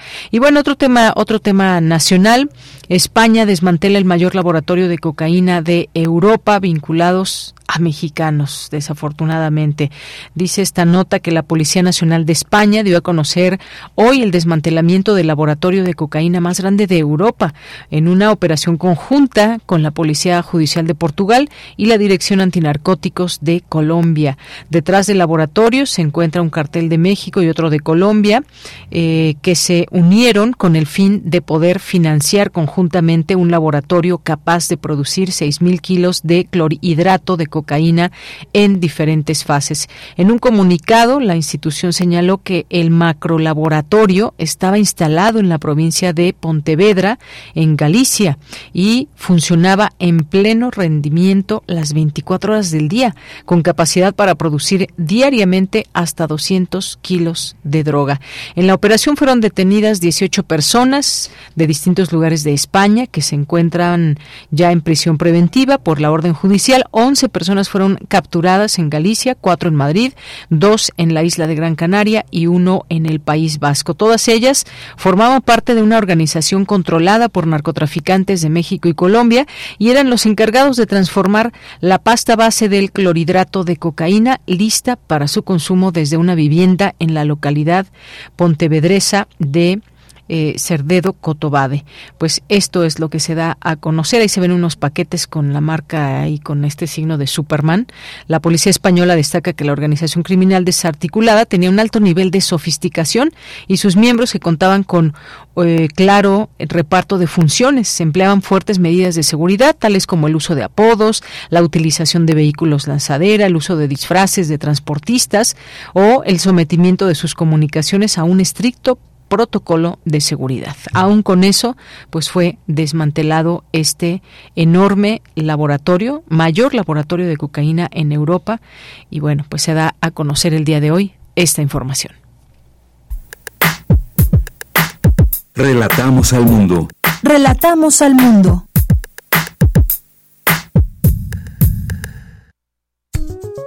Tienes que hacer la declaración anual de impuestos sobre la renta, pero no sabes cómo y te estresan tantas cuentas y números. La Facultad de Contaduría y Administración de la UNAM te orienta para saber cómo presentar tu declaración en abril. Además, te ofrece otros servicios de asesoría fiscal gratuita. Bien, pues esto es parte de un spot que lanza, se lanza desde la Facultad de Contaduría y Administración, porque este mes tenemos todo este mes para presentar la declaración anual de impuestos y es una labor que para muchos puede ser engorrosa, pero que se tiene que hacer. No hay de otra, así que más vale eh, que no dejemos al último, como nos gusta a muchas personas, sino que lo hagamos en cuanto antes. Y para esto, para cualquier duda que tengan, si tienen alguna pregunta, ya está por aquí con nosotros vía telefónica el licenciado José Padilla, quien es coordinador del Servicio de Asesoría Fiscal de la UNAM. ¿Qué tal? ¿Cómo está? Muy buenas tardes, bienvenido. Hola, ¿qué tal? Buenas tardes. José Padilla, su servidor aquí, encantados de la vida para hablarles de este tema que, como bien lo apuntaba, engorroso, pero pues necesario y además obligatorio. Exactamente, eso es obligatorio, no tenemos de otra, tenemos que presentar nuestra declaración anual. Ahora, ¿cómo hacer nuestra declaración anual 2023? ¿Cómo, cómo empezamos? ¿De dónde empezamos, eh, licenciado? Sí, claro, con todo gusto. Eh, como bien igual lo apuntaba la Facultad de Contaduría y Administración de la UNAM, eh, está prestando el servicio de asesoría fiscal gratuita en las instalaciones del edificio del posgrado de Contaduría.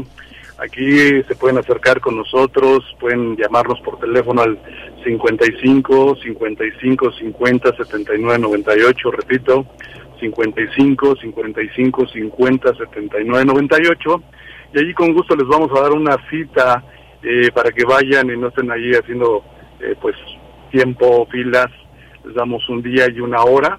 Eh, estamos en un horario de lunes a viernes de las 10 de la mañana a las 2 de la tarde y de las 4 de la tarde a las 8 de la noche. ¿Cómo es este proceso? Bien, rápidamente. La ley del impuesto sobre la renta nos obliga a todos los mexicanos, en este caso me voy a referir específicamente a las personas físicas, que estamos obligados a presentar nuestra declaración anual respecto del ejercicio fiscal inmediato anterior, en este caso me refiero al año 2022.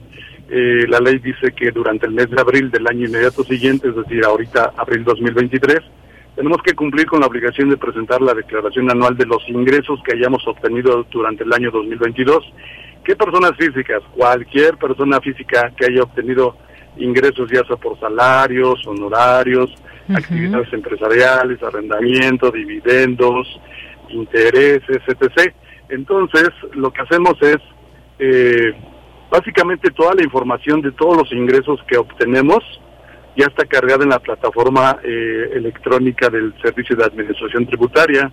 Para que podamos ingresar necesitamos una contraseña que nos la brindan en el SAT o bien la famosa FIEL, firma electrónica avanzada, que también tiene que tener una contraseña. Eh, ya con estos eh, instrumentos entramos a la plataforma y como lo apuntaba, la información ya está previamente capturada. Básicamente es así como nada más dar el visto bueno de que estoy de acuerdo con la información que está cargada. Ejemplo, si yo tengo ingresos por salarios, que es básicamente la, el grueso de las personas que acuden aquí a la facultad, eh, ahí ya está cargada la información de los salarios que los patrones pagaron, así como las retenciones del impuesto sobre la renta, o si les dieron algún tipo de indemnización, jubilación, etc. La información ya está cargada y solamente las pantallas que van apareciendo les vamos dando aceptar, aceptar, aceptar también, déjenme les, digo, sucede que eh, si realicé deducciones personales, ¿cuáles son? Eh, gastos médicos, dentales, hospitalarios, nutriólogos, psicólogo, intereses reales por créditos hipotecarios, donativos, si es que yo eh, quiero ahorrar de manera voluntaria mi afore, todo este tipo de deducciones yo las puedo restar de mis ingresos que obtuve, de tal manera que puede ser el caso de que en vez de que le tenga que pagar el fisco, el fisco me tenga que devolver a mí un, como por concepto de saldos a favor, que ese es básicamente el beneficio de declarar para las personas que en el año 2022 realizaron algún tipo de este gasto de esa naturaleza. Esos gastos son para cualquier persona física, no importa que sea empleado, que sea eh, un empresario, que preste servicios profesionales, que tenga ingresos por arrendamiento, no importa eh, este tipo de gastos. En algunos casos, es raro, pero suele suceder que no están cargados los gastos en la plataforma. Entonces aquí lo que hacemos es hacer eh, la captura de manera manual, de tal manera que hagamos valer nuestros derechos por cuanto hace a la erogación que yo realicé. Y eh, pues básicamente dar vistos buenos. No todas las personas saben hacer esto, de hecho hay algunas personas que les complica manejar ya la, la, tecnología, los programas, y pues precisamente aquí la facultad, pensando en este tipo de personas, pues presta este servicio a título gratuito, es una labor social por parte de la facultad. el servicio lo prestan eh, estudiantes de la carrera de contaduría de sexto semestre en adelante, coordinados por un servidor, y de esta manera pues el contribuyente cumple con sus obligaciones, el alumno libera su servicio social y el, la facultad cumple con una labor social y el Estado mexicano pues eh, cobra los impuestos que tenga que cobrar y en el caso de que tenga que devolver pues ni modo, tiene que devolver, ¿sí? Pues sí, todo esto... Así es, todo esto forma parte de esta declaración y hay muchas preguntas que de pronto eh, eh salen con respecto a cómo hacer, qué gastos cuentan, qué gastos no cuentan para durante todo el año, porque esta declaración pues tiene que ver con todos esos gastos que hicimos durante durante un año. Y esto de qué depende, eh, licenciado, depende, por ejemplo, de las actividades laborales, qué se puede facturar, qué no se puede facturar. Sí, claro, con gusto. Eh, vamos a decir que eh, los vamos a clasificar en dos categorías categoría para eh, cualquiera, para cualquier tipo de persona física, es, son las deducciones personales, lo que te comentaba. Eh, gastos médicos, dentales, hospitalarios, nutriólogos, psicólogos, este, intereses reales por créditos hipotecarios, donativos, aportaciones voluntarias a la AFORE. Eso es para cualquier tipo de persona física, ¿sale? No importa el régimen fiscal, no, no importa el tipo de ingreso que obtiene. Esa es la categoría 1. Y la categoría 2 es deducciones autorizadas. Aquí sí tiene que ver con el giro o actividad que realiza la persona física. Ojo, una persona que obtiene ingresos por salarios no tiene derecho a deducir deducciones autorizadas. ¿Por qué? Porque no, este, no lo permite la ley de entrada y porque se supone que no necesita realizar ningún tipo de erogación para poder prestar un servicio personal subordinado. Sin embargo, o a diferencia de una persona que realiza actividades empresariales o presta servicios profesionales, ellos sí tienen derecho a deducciones autorizadas, cuáles las que tengan relación directa con su giro, con su actividad. Ejemplo, eh, un médico tiene que, para prestar sus servicios de medicina, tiene que pagar a lo mejor las batas, compra de medicamentos, eh, la renta de un local, compra de aparatos para medir la temperatura, etc o un contador, un servidor que es contador, yo no, para prestar mis servicios necesito una computadora, este, papelería, a la un teléfono para una, un teléfono para las llamadas con mis clientes y así todas están directamente relacionadas con mi actividad. De hecho, la ley dice gastos estrictamente indispensables para realizar mis actividades. Son deducciones autorizadas. Entonces tenemos dos categorías. Deducciones personales para todo el mundo y deducciones autorizadas que solamente están relacionados con mi actividad, con mi giro. soy persona, eh, soy empleado, trabajador, no tengo derecho a deducciones autorizadas, únicamente deducciones personales. Muy bien. La ley no lista o no da un listado de qué tipo de gastos, insisto. En términos generales solamente dice deducciones autorizadas que estén estrechamente relacionadas con su actividad o que sean estrictamente indispensables, así en términos generales. Muy bien, bueno, pues ahí están estas deducciones personales y deducciones autorizadas. Luego nos han llegado a preguntar también por el tema, por ejemplo, de la comida diaria cuando alguien va a un restaurante. Eso también depende, por ejemplo, del giro, si se cuenta o no la comida. Que no, aquí eh, la comida, eh, la ley lo considera como un consumo eh, nacional, como un consumo, básicamente y la ley dice, ah, si tienes un consumo, eh, solamente te permite hacer deducible el 8.50 del total. Pero entonces, si yo voy a un restaurante y vamos a suponerme, fui generoso conmigo y la cuenta fue de mil pesos, sin considerar el IVA, de esos mil pesos solamente voy a poder hacer deducible el 8.5, que serían 85 pesos, y lo, el resto sería no deducible. Muy bien, bueno, y por ejemplo en el caso de el teléfono, que es algo que casi todas las personas que están eh, con un salario utilizan y pagan un teléfono, ya sea un teléfono fijo, pero sobre todo el celular, ahí también se puede facturar. Eh, para, insisto, para los que son asalariados, no, esos no tienen derecho. Sin embargo, una persona eh, que presta servicios profesionales o realiza alguna actividad empresarial, Eh, la ley, aunque no lo diga expresamente, entendemos tácitamente que sí, porque pues yo lo necesito para llamarle a mis clientes, para llamarle a mis proveedores, para llamarle a alguna persona que necesito yo algún tipo de servicios aquí en mis instalaciones. Incluso hoy día un celular pues ya se considera como una herramienta eh, de trabajo, ¿por qué? Porque a través de la, del teléfono puedo hacer operaciones con el banco, con etc. Entonces, ya eh, en este caso sí es permisible la deducción autorizada. como deducción autorizada? Bien. Ahora, otra duda que también hay, eh, los pagos tienen que ser, eh, pueden ser con tarjeta, pueden ser en efectivo, eso no importa para hacer una factura o sí tiene que ver. Sí, muy buena pregunta. ¿Por qué? Porque en el caso de deducciones personales, le hace eh, gastos médicos, dentales, hospitalarios, nutriólogo, psicólogo, la ley es muy clara al señalar que para que sea deducible tiene que ser pagado con tarjeta de crédito, de débito, transferencia, cheque o monedero electrónico. Si yo pago en efectivo, y la plataforma lo reconoce porque cuando me facturan, me preguntan, oye, ¿cómo vas a pagar? Con tarjeta. Ah, entonces ahí en, la, en, el, en el CFDI, comprobante fiscal digital por internet, le, ponen el método de pago y dicen, ah, tarjeta. Ah, ok, la plataforma lo reconoce y si lo permite hacer deducible. Pero si yo pago en efectivo, cuando me facturan le van a poner método de pago efectivo. En la plataforma reconoce y en ese momento lo rechaza y dice, ese no pasa a la fiesta, no es deducible. Entonces, ojo con ese tipo de pagos. Aquí de repente hay algunos médicos, es decirlo, lo que pasa en la vida real, que hay algunos médicos que son tramposos y te dicen, no acepto pagos que no sean más que en efectivo. Yo siempre les digo a mis clientes, pues busca otro médico, porque si todos esos pagos, imagínate, haces una, haces una cirugía de 50 mil pesos, ejemplo, y la pagas en efectivo, no la vas a poder hacer deducible en tu declaración anual. Mejor buscas otro médico. Médicos hay muchos y, hay muchos buenos, entonces mejor paga los 50 con tarjeta o transferencia y lo haces deducible en la, en la declaración anual y por 50 mil pesos más o menos va a resultar un saldo favor más o menos como de 15 mil pesos, ¿eh? Entonces pues vale la pena, ¿no? Por supuesto. en el caso de deducciones autorizadas, la ley dice que para que sean deducibles, eh, tiene que ser pagada, insisto, con cheque, tarjeta de crédito, débito, transferencia, monedero electrónico, cuando sean arriba de dos mil pesos.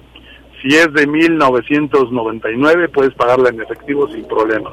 Si es, si es con dos mil pesos, sin problema lo puedes este, pagar en efectivo. Pero ya arriba de dos mil, tiene que ser con sistema financiero, para que sea deducible. ¿Sale? Muy bien. Bueno, pues ahí están algunas ideas que, que pues ya nos van vamos teniendo para hacer esta declaración. Ahora otra eh, pregunta, eh, licenciado, eh, ¿qué tan difícil o qué o qué nos recomienda cuando se tiene saldo a favor? Mejor pedirlo o que por ejemplo eso se tome para ir pagando. Los no, yo lo que recomiendo aquí, por eso que en automático es pídelo en devolución por, por por muchas razones, entre ellas porque tenemos dos opciones, solicitar la devolución o compensación que sería para si a lo mejor yo soy asalariado, pues voy a compensarlo hasta el otro año. Pero ¿qué tal si el otro año ya no estoy aquí en este planeta? Pues mejor lo disfruto ahorita, mejor pídelo en devolución. Ahora bien, si soy una persona física con actividades empresariales, pues a lo mejor si digo, no, no lo quiero en devolución, lo voy a compensar, a lo mejor podría compensarlo contra mis pagos provisionales de este año 2023. Por ejemplo, si declaro ahora en abril, ejemplo, abril declaro 2022 con un saldo a favor de 10 mil pesos, ejemplo, y mi pago provisional del mes de abril 2023 es de 8 mil, pues mejor compenso y ya me quito de problemas y ya pagué abril 2023 y me queda todavía un saldo de 2 mil pesos que bien podría ocupar para el mes de mayo 2023. Muy bien. Bueno, pues ahí respondida esa pregunta también. Pues muchas gracias, eh, licenciado. Algo que también eh, cualquier persona puede ir. Cualquier persona física de cualquier régimen fiscal se dice que es un servicio gratuito a personas físicas de escasos recursos. He de decirles que luego han llegado algunos contribuyentes, personas físicas que tienen ingresos allá hasta de 15 millones, 20 millones de pesos. Ese tipo de personas ya pueden pagar un contador que no sean marros, ya que paguen un contador. sí, ¿verdad? También los contadores comen, ¿eh? sí, no, aquí estamos hablando, si es escasos recursos, estamos hablando de personas a lo mejor que ganan, no sé, uno o dos millones al año, y eso ya dos millones estamos hablando, que no es una cantidad despreciable, pero obviamente no se les niega el servicio. Claro. El servicio es obviamente a la persona interesada. ¿Por qué? Sí. Porque de repente nos ha pasado que va alguna persona que va por el servicio y resulta que él es el contador de otra persona y esta persona cobra y nosotros hacemos la chamba. Entonces, no, también hay que ser un poquito honestos, ¿no? Yo creo que se atiende directamente a la persona, es decir, llega y, a ver, identifícate que tú eres el que dices que eres, tu INE. Y tienen que traer, llevar su una memoria USB para darles eh, la, eh, ahora sí que la declaración en PDF, eh, eh, sus contraseñas, eso es muy importante, ¿por qué? Porque de repente llegan y nos dan la contraseña y resulta que no es. Así es. Entonces chequenla antes de llegar porque de verdad luego es pérdida de tiempo para las Muy dos bien. partes. ¿eh? Nos No es que preguntan- grosero, pero Así es. Sí, para que no pierdan su tiempo además. Jubilados y pensionados nos preguntan aquí si deben hacer declaración anual. Sí, claro, ¿por qué? Porque la ley, la ley de renta dice eh, que la, los que están jubilados y pensionados, es decir, tienen ingres- pueden tener ingresos exentos hasta como por 516 mil pesos al año. Pero, por ejemplo, yo tuve el caso de una persona pensionada, tenía una pensión de la Comisión Federal de Electricidad y una pensión del IMSS, que en total sumaban 2 millones de pesos. Fíjate nada más que chula, una pensión de 2 millones al año. Y eh, solamente están libres de impuesto 500 y fracción. Luego Sí. entonces la diferencia que es de 1.400.000 y cacho ya paga impuestos sobre la renta. Entonces sí, aquí en este caso sí están obligados a presentar declaración anual. Muy bien. Bueno, pues licenciado José Padilla, contador, muchas gracias por haber estado aquí y darnos todos estos consejos y recordamos que ahí está este servicio de asesoría fiscal en la UNAM, en la Facultad de Contaduría y Administración. Con todo gusto, es un placer estar con ustedes y pues un saludo a todos su auditorio. Gracias, muy buenas tardes y hasta luego. Ahí tienen esta posibilidad si quieren hacer ustedes mismos su declaración anual. Continuamos. Cinemaedro con Carlos Narro.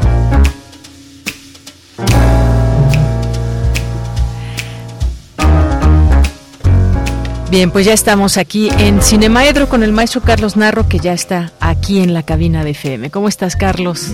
¿Cómo estás, Deyanira? Bien, estábamos diciendo, ¿tienes contadora? Sí, yo también tengo una contadora. ¿Son más confiables que los contadores? no sé. ¿Sí o no? A mí me dan miedo todos. Sí, ¿No? O sea, ¿cómo? pues yo la que tengo es muy buena. La Le mando parte más saludos. oscura. Eh, te dicen, también la mía es muy buena. Pero bueno, no lo sé. Sí, bueno, sobre todo cuando se sin impuestos. cuando ¿no? se pagan grandes cantidades de dinero y todo eso. O sea, yo Pero creo bueno, que el villano más grande, incluso peor que Darth Vader o que... ¿Quién es tu villano favorito? el villano favorito de los Minions. Ah, ese es un dulce. No, el villano más grande no es Darth Vader, no es. Goldfinger, no es... Este, ¿quién más te puede ocurrir que Ay, sea muy, pues, no sé, a muy ver qué villano? Lex villano. Luthor, Ándale. este, el Guasón, no. No, El villano mayor es Hacienda. uy, pues sí, sí te la creo, la verdad. Tanto El- que en mi juventud te enseñaban el peor villano. que si no pagabas impuestos, te topabas con dolores. Ujú, Y había una cantadita Y ahí hasta la era- cárcel, ¿no? ¿Eh? Hasta la cárcel podías llegar. No, ahora mismo puedes llegar. Antes no. Sobre todo yo creo que ahora- también las cantidades de dinero. Ahora, Ahora, con, ahora- el- con las computadoras. ah, exacto, la control. tecnología. Antes no lo es otra cosa. Así es. De todos modos, pues hagan ahí su declaración anual. Obligatoria, no nos queda Pues sí. Oye, y este, y hablando de villanos, Ujú. pues ahora parece que si alguien habla o dice algo que lastime a una pequeña comunidad, ya es el villano. ¿No? Estoy yo sorprendido como supuestamente en nombre de la inclusión hacen tantas persecuciones. No, no, no sé si me voy a meter en un lío porque voy a hablar de eh, transgénero. ¿Sí? Sí, un, un La narradora. Riley Gaines eh, se queja de lo que ella considera una injusticia. Yo me parece que ella tiene unos argumentos muy sólidos. Ella era la campeona nacional de natación en Estados Unidos durante dos años seguidos y de pronto la ponen a competir con alguien que unos meses antes era lugar 400 en la calificación de eh, natación masculina. Llegan empatados. Décimas, centésimas, milésimas. Exacto, los dos. Y a ella la despojan del, del título. Y se lo dan a él. Y le dicen, es por la foto, ¿no? Es porque queremos demostrar que somos incluyentes. Entonces, claro, ella se siente mal. La invitan a la Universidad de San Francisco a dar una conferencia. Habla de esto y sale golpeada y perseguida, golpeada por un varón vestido de mujer, en un supuesto apoyo a la, a la comunidad trans. Y digo, bueno, pues se pasan, ¿no? Verdaderamente. O sea, puedes sentir de lo que ella diga. O puedes estar de acuerdo. Pero perseguir a alguien que da una conferencia en una universidad y golpearla, eso se sale completamente de cualquier cosa que sea aceptable. O sea, ser excluyente en nombre de la inclusión. ¿O qué es lo que estamos diciendo con eso? Un poco de tiempo atrás me había yo sorprendido de los intentos fallidos, pues, pero intentos de persecución y anulación, ¿cómo le llaman ahora? cuando borran a alguien de la lista. Pues... Así, cuando dicen hay que quitar a, a este Woody Allen de las programaciones de los cineclubes. Bueno, pues entonces la, la, la persecución le tocó a J.K. Rowling y le tocó porque en su novela última, ya penúltima para hoy, eh, el asesino serial mata mujeres y las atrae vestido de mujer. Entonces de ahí, sin haber leído la, la novela, yo no la he leído, así que no la voy a defender. Pero no, no me parece tampoco que sin haberla leído, la hayan atacado de la manera en la que la atacaron, no les dio mucho resultado porque a los meses llevaba ya 5 millones de ejemplares vendidos. ¿no? La sangre atribulada es su, su novela y siempre digo la voy a conseguir, la voy a conseguir y no la consigo. Desde que nos encerraron, para mí el mundo cambió y entonces mis visitas frecuentes a las librerías pues dejaron de ser. Entonces ni veo las novedades, ni todas estas cosas, ¿no? El, el cine desde hace mucho tiempo ha retratado la problemática, a veces bien y a veces mal, de las personas de transgénero en el caso del cine mexicano ha sido atroz durante mucho tiempo la manera en la que siempre al transgénero se le planteó para, para ridiculizarlo y no para otra cosa. ¿no? Pero yo creo que hubo eh, o ha habido y cada vez va a haber más películas realmente muy dignas, muy respetuosas y perduran, como es el caso de Las apariencias engañan, de Jaime Humberto Hermosillo, una película que tuvo un relativo éxito, sobre todo internacional, la reconocieron en festivales internacionales y en México cuando se dieron cuenta la censuraron y desapareció. Eh, en este caso, el personaje, la personaje transgénero era Isela Vega. Entonces, este tenía una escena muy descarada en la que todavía no había acabado su transición y ya era todo el cuerpazo de Isela Vega, pero con algo colgando entre las piernas. Y sí, Jaime Humberto retrataba el momento. En 2015, Estrellas Solitarias, con Dana Carvelas, dirigida por Fernando Urdapilleta, en el que sí ya toma a una eh, mujer transgénero para representar el asunto.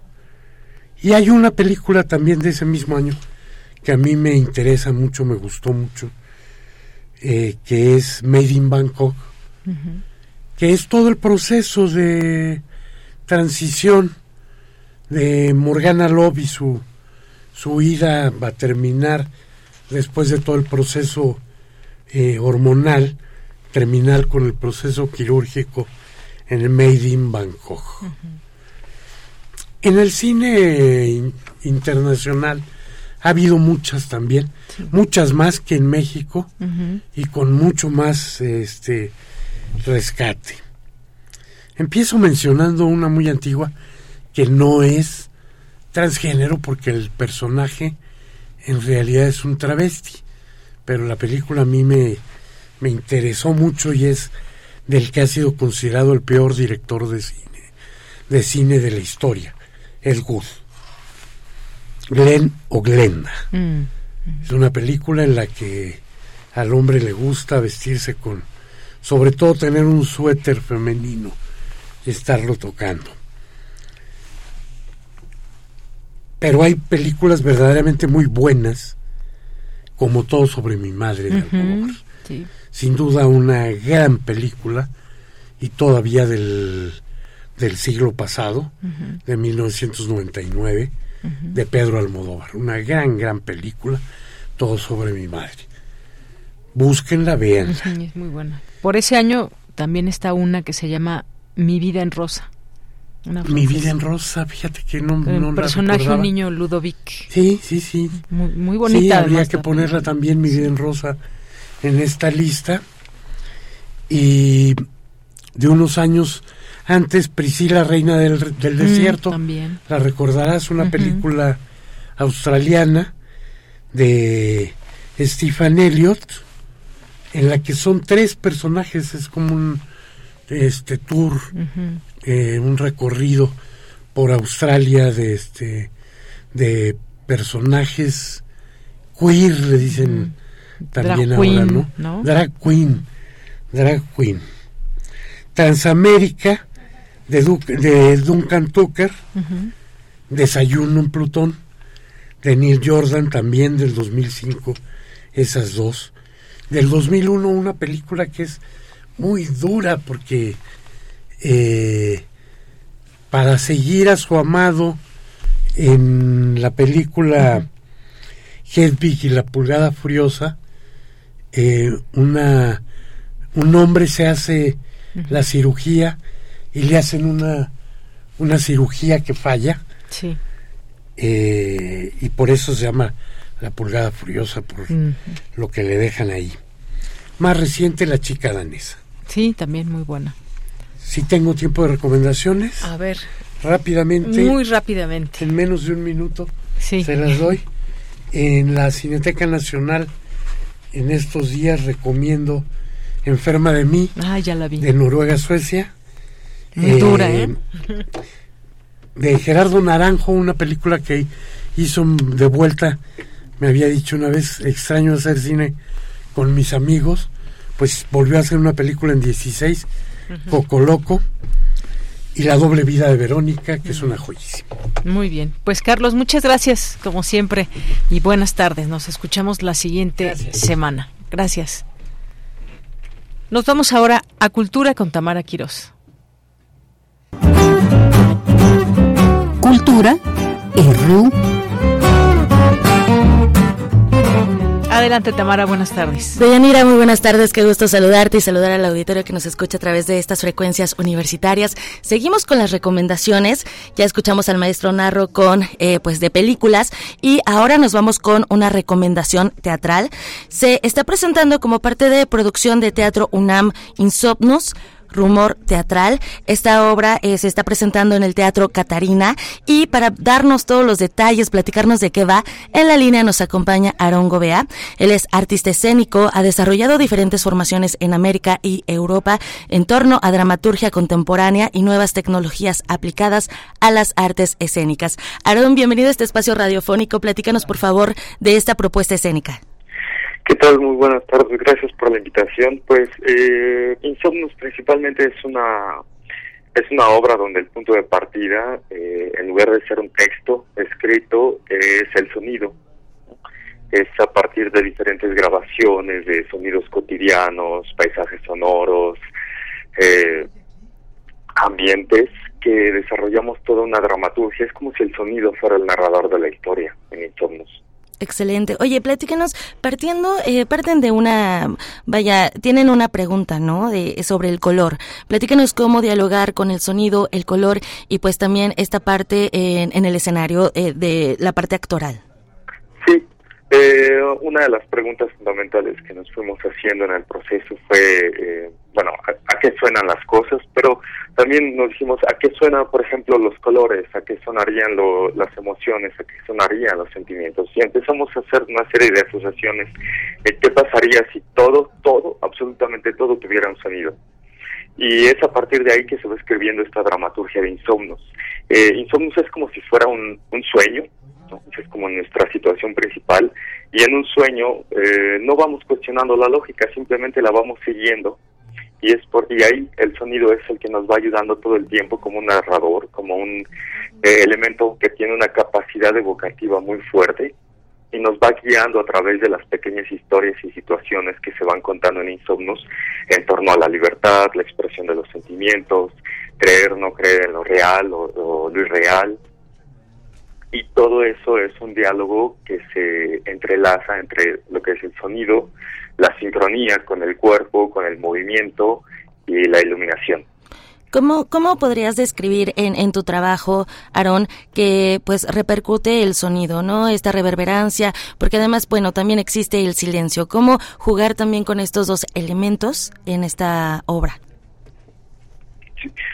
Eh, y somos lo que la, la experiencia sonora que nos ofrece es que no nada más es, bueno, escuchamos y, y ya, ¿no? eh, es un juego de sincronía. Por ejemplo, grabamos muchos, eh, muchos sonidos de diferentes puertas y hay una sincronía con um, el gesto de abrir una puerta y entonces a través de, de estos dos elementos vas, vamos generando un laberinto ese laberinto se genera en la imaginación del espectador. El espacio está vacío y simplemente por la sincronía del cuerpo, del gesto, con el movimiento, con, el sonido, perdón, de estas puertas que se abren y se cierran, es que el espectador va generando un, una escenografía sonora, un paisaje sonoro. Y es ahí donde Insomnus va entrando en diálogo con el imaginario del espectador. Todo el tiempo es como si nos estuviera dando impulsos, pequeños indicios para empezar a crear nuestra propia historia a partir de lo que vamos escuchando y lo que vamos viendo. Excelente. Oye, ya se están presentando eh, como parte de, pues también de la de la producción de Teatro UNAM. ¿Cómo les ha ido con esta temporada? Además están en el Teatro Santa Catarina, que es un lugar que, bueno, hay que conocer sin duda, porque además es como, eh, digamos, como íntimo, ¿no? Sí, pues eh, el Teatro Santa Catarina es, un espacio íntimo, pequeño. Eh, hemos tenido una buena afluencia de público. La mayoría de la, de la gente al final se, se queda un, rato para darnos su, su experiencia, compartirnos lo que lo que vivieron, porque no de, Insomnus no deja de ser una propuesta bastante alternativa en cuanto a nuevas dramaturgias. Y algo que hay que mencionar es que eh, el sonido viaja en todo el teatro. Es decir, no nada más escuchamos eh, de las bocinas que tenemos enfrente, sino hay diferentes bocinas repartidas en todo el Teatro Santa Catarina. Y entonces eh, eso nos ayuda a dimensionar, darle dimensión al sonido y, una ubicación en el teatro. ¿no? Entonces podemos imaginar gente que atraviesa por el espacio, aunque no, la, no las vemos o no los vemos. Eh, podemos imaginar eh, sonidos que viajan de izquierda a derecha, de, detrás del espectador, al frente. Entonces, Eh, la experiencia en el Teatro Santa Catarina ha sido bastante enriquecedora tanto para nosotros como artistas de cómo intervenir un espacio eh, escénico, tanto para el público de cómo vivir también el teatro a partir de una experiencia sensorial y no nada más de una comprensión del lenguaje verbal.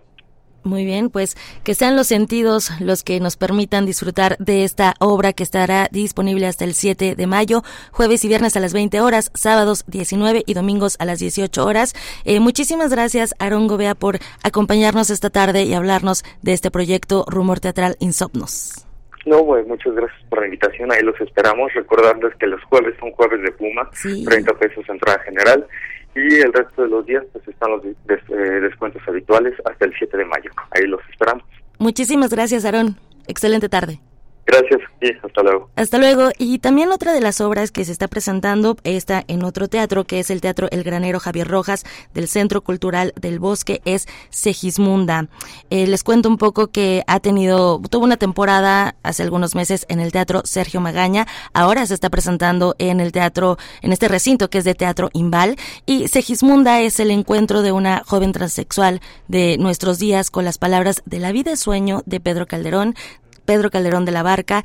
Y bueno, les cuento un poco que Segismundo estaba atrapado en una torre y nuestra Segismunda, la Segismunda que vamos a conocer, lo está en, en, en un cuerpo que no desea y en una sociedad que no la acepta tal y como ha decidido ser. Y también esta obra eh, pues es la búsqueda de esa libertad individual lo que se convierte en universal y que nos permite reencontrarnos desde la empatía con la humanidad de este personaje para entender mejor sus dolores. Segismunda es una ficción documentada, es teatro y es es poesía y también eh, yo creo que ustedes eh, cuando vayan a verla pues van a empatizar mucho con Segis porque pues eh, además habla de, la transexualidad, ¿no? Y también de los inconvenientes o también los beneficios que puede haber, ¿no? Todo lo que, eh, vaya, habla de violencia, habla también de, de los papás, ¿no? De las generaciones anteriores, de cómo entendernos eh, los unos a los otros. No les cuento más porque eh, la información nos las tiene Carlos Piñero. Él es actor e intérprete de Segismunda. Pues Segismunda, Segismunda es una ficción, es, em, eh, es una chica trans eh, que es ficticia y está hecha de eh, muchas realidades de, muchas personas trans, sobre todo mujeres, que Claudia Tobo, que es la directora y la dramaturga, recabó estos testimonios durante varios meses que estuvo eh, conviviendo con personas de diferentes edades y estratos socioeconómicos eh, de la comunidad trans en, en Madrid en el año 2016. Este, y bueno, de todas esas em, entrevistas, actividades, eh, colaboraciones que hicieron, em, testimonios, eh, no solamente de, de ellas y de ellos, sino también de algunos familiares fue que surgió Segismunda, se mezcló con los versos de la vida sueño y así es como surge este texto y esta historia. Segismunda se está presentando en el Teatro El Granero Javier Rojas del Centro Cultural del Bosque, que está atrás de Auditorio Nacional, los jueves y viernes a las 20 horas, sábados 19 horas, domingo 18 horas y estará disponible hasta el 23 de abril. Como ya lo comentaba Aarón Gobea, que nos platicó de Insomnus, los jueves son de teatro, entonces también en este recinto los, los accesos están en 30 pesos. De Yanira, con esto llego al final de esta sección. Regreso el lunes con más información y les deseo que tengan excelente tarde. Gracias, Tamara. Muy buenas tardes y ya casi nos despedimos. Nos vamos a despedir con una canción de Calle 13, Un beso de desayuno, porque ahí recordando este Día Mundial del Beso y con eso nos vamos a despedir. Gracias, Marco Lubián en la producción, Denis Licia en la asistencia, Arturo González en los controles técnicos, Enrique Pacheco en la continuidad, Montserrat Brito en las redes sociales. Aquí en el micrófono se despide de Yanira Morán. Que tenga buena tarde, buen provecho. Hasta mañana encima de tu pelo hasta llegar al ombligo de tu oreja y recitarte un poquito de cosquilla y regalarte una sábana de almejas, darte un beso de desayuno, pa' irnos volando hasta Neptuno. Si hace frío te caliento con una sopa de amapola y con un fricase de acerola. Quiero caminar por encima de tu pelo hasta llegar al ombligo de tu oreja y recitarte un poquito de cosquilla y regalarte una sábana de almejas, darte un beso de desayuno, pa' irnos volando hasta Neptuno. Si hace frío te caliento con una sopa de amapola y con un fricase de acerola. Tú eres un panal de dulce, fruta fresca, tú tienes una mirada demasiado pintoresca, una mirada color infinito me pones el estómago blandito. Vamos pasito a pasito, siguiéndonos las huellas, caminando en una tómbola de estrellas. Un trayecto con clima perfecto. Regálame una sonrisita con sabor a viento. Tú eres mi vitamina del pecho, mi fibra. Tú eres todo lo que me equilibra. Un balance, lo que me complementa masajito con sabor a menta. Tú tienes una cosita que brilla, que sobresale. Por eso yo quiero que tú me regales 30 carnavales, 400 mil cuentos. Una cajita para guardar los momentos. Vamos a hacer burbujas dentro del café. Vamos a tener 100 bebés y dejar los clichés para otro día. Tú me hiciste brujería, bruja. Vámonos pa' Cuba, 100 millas, patinando por las Antillas. Vamos a hacer un compromiso sin con una siembra de trigo Radio UNAM presentó Prisma RU. Una mirada universitaria sobre los acontecimientos actuales. Prisma RU. Relatamos al mundo.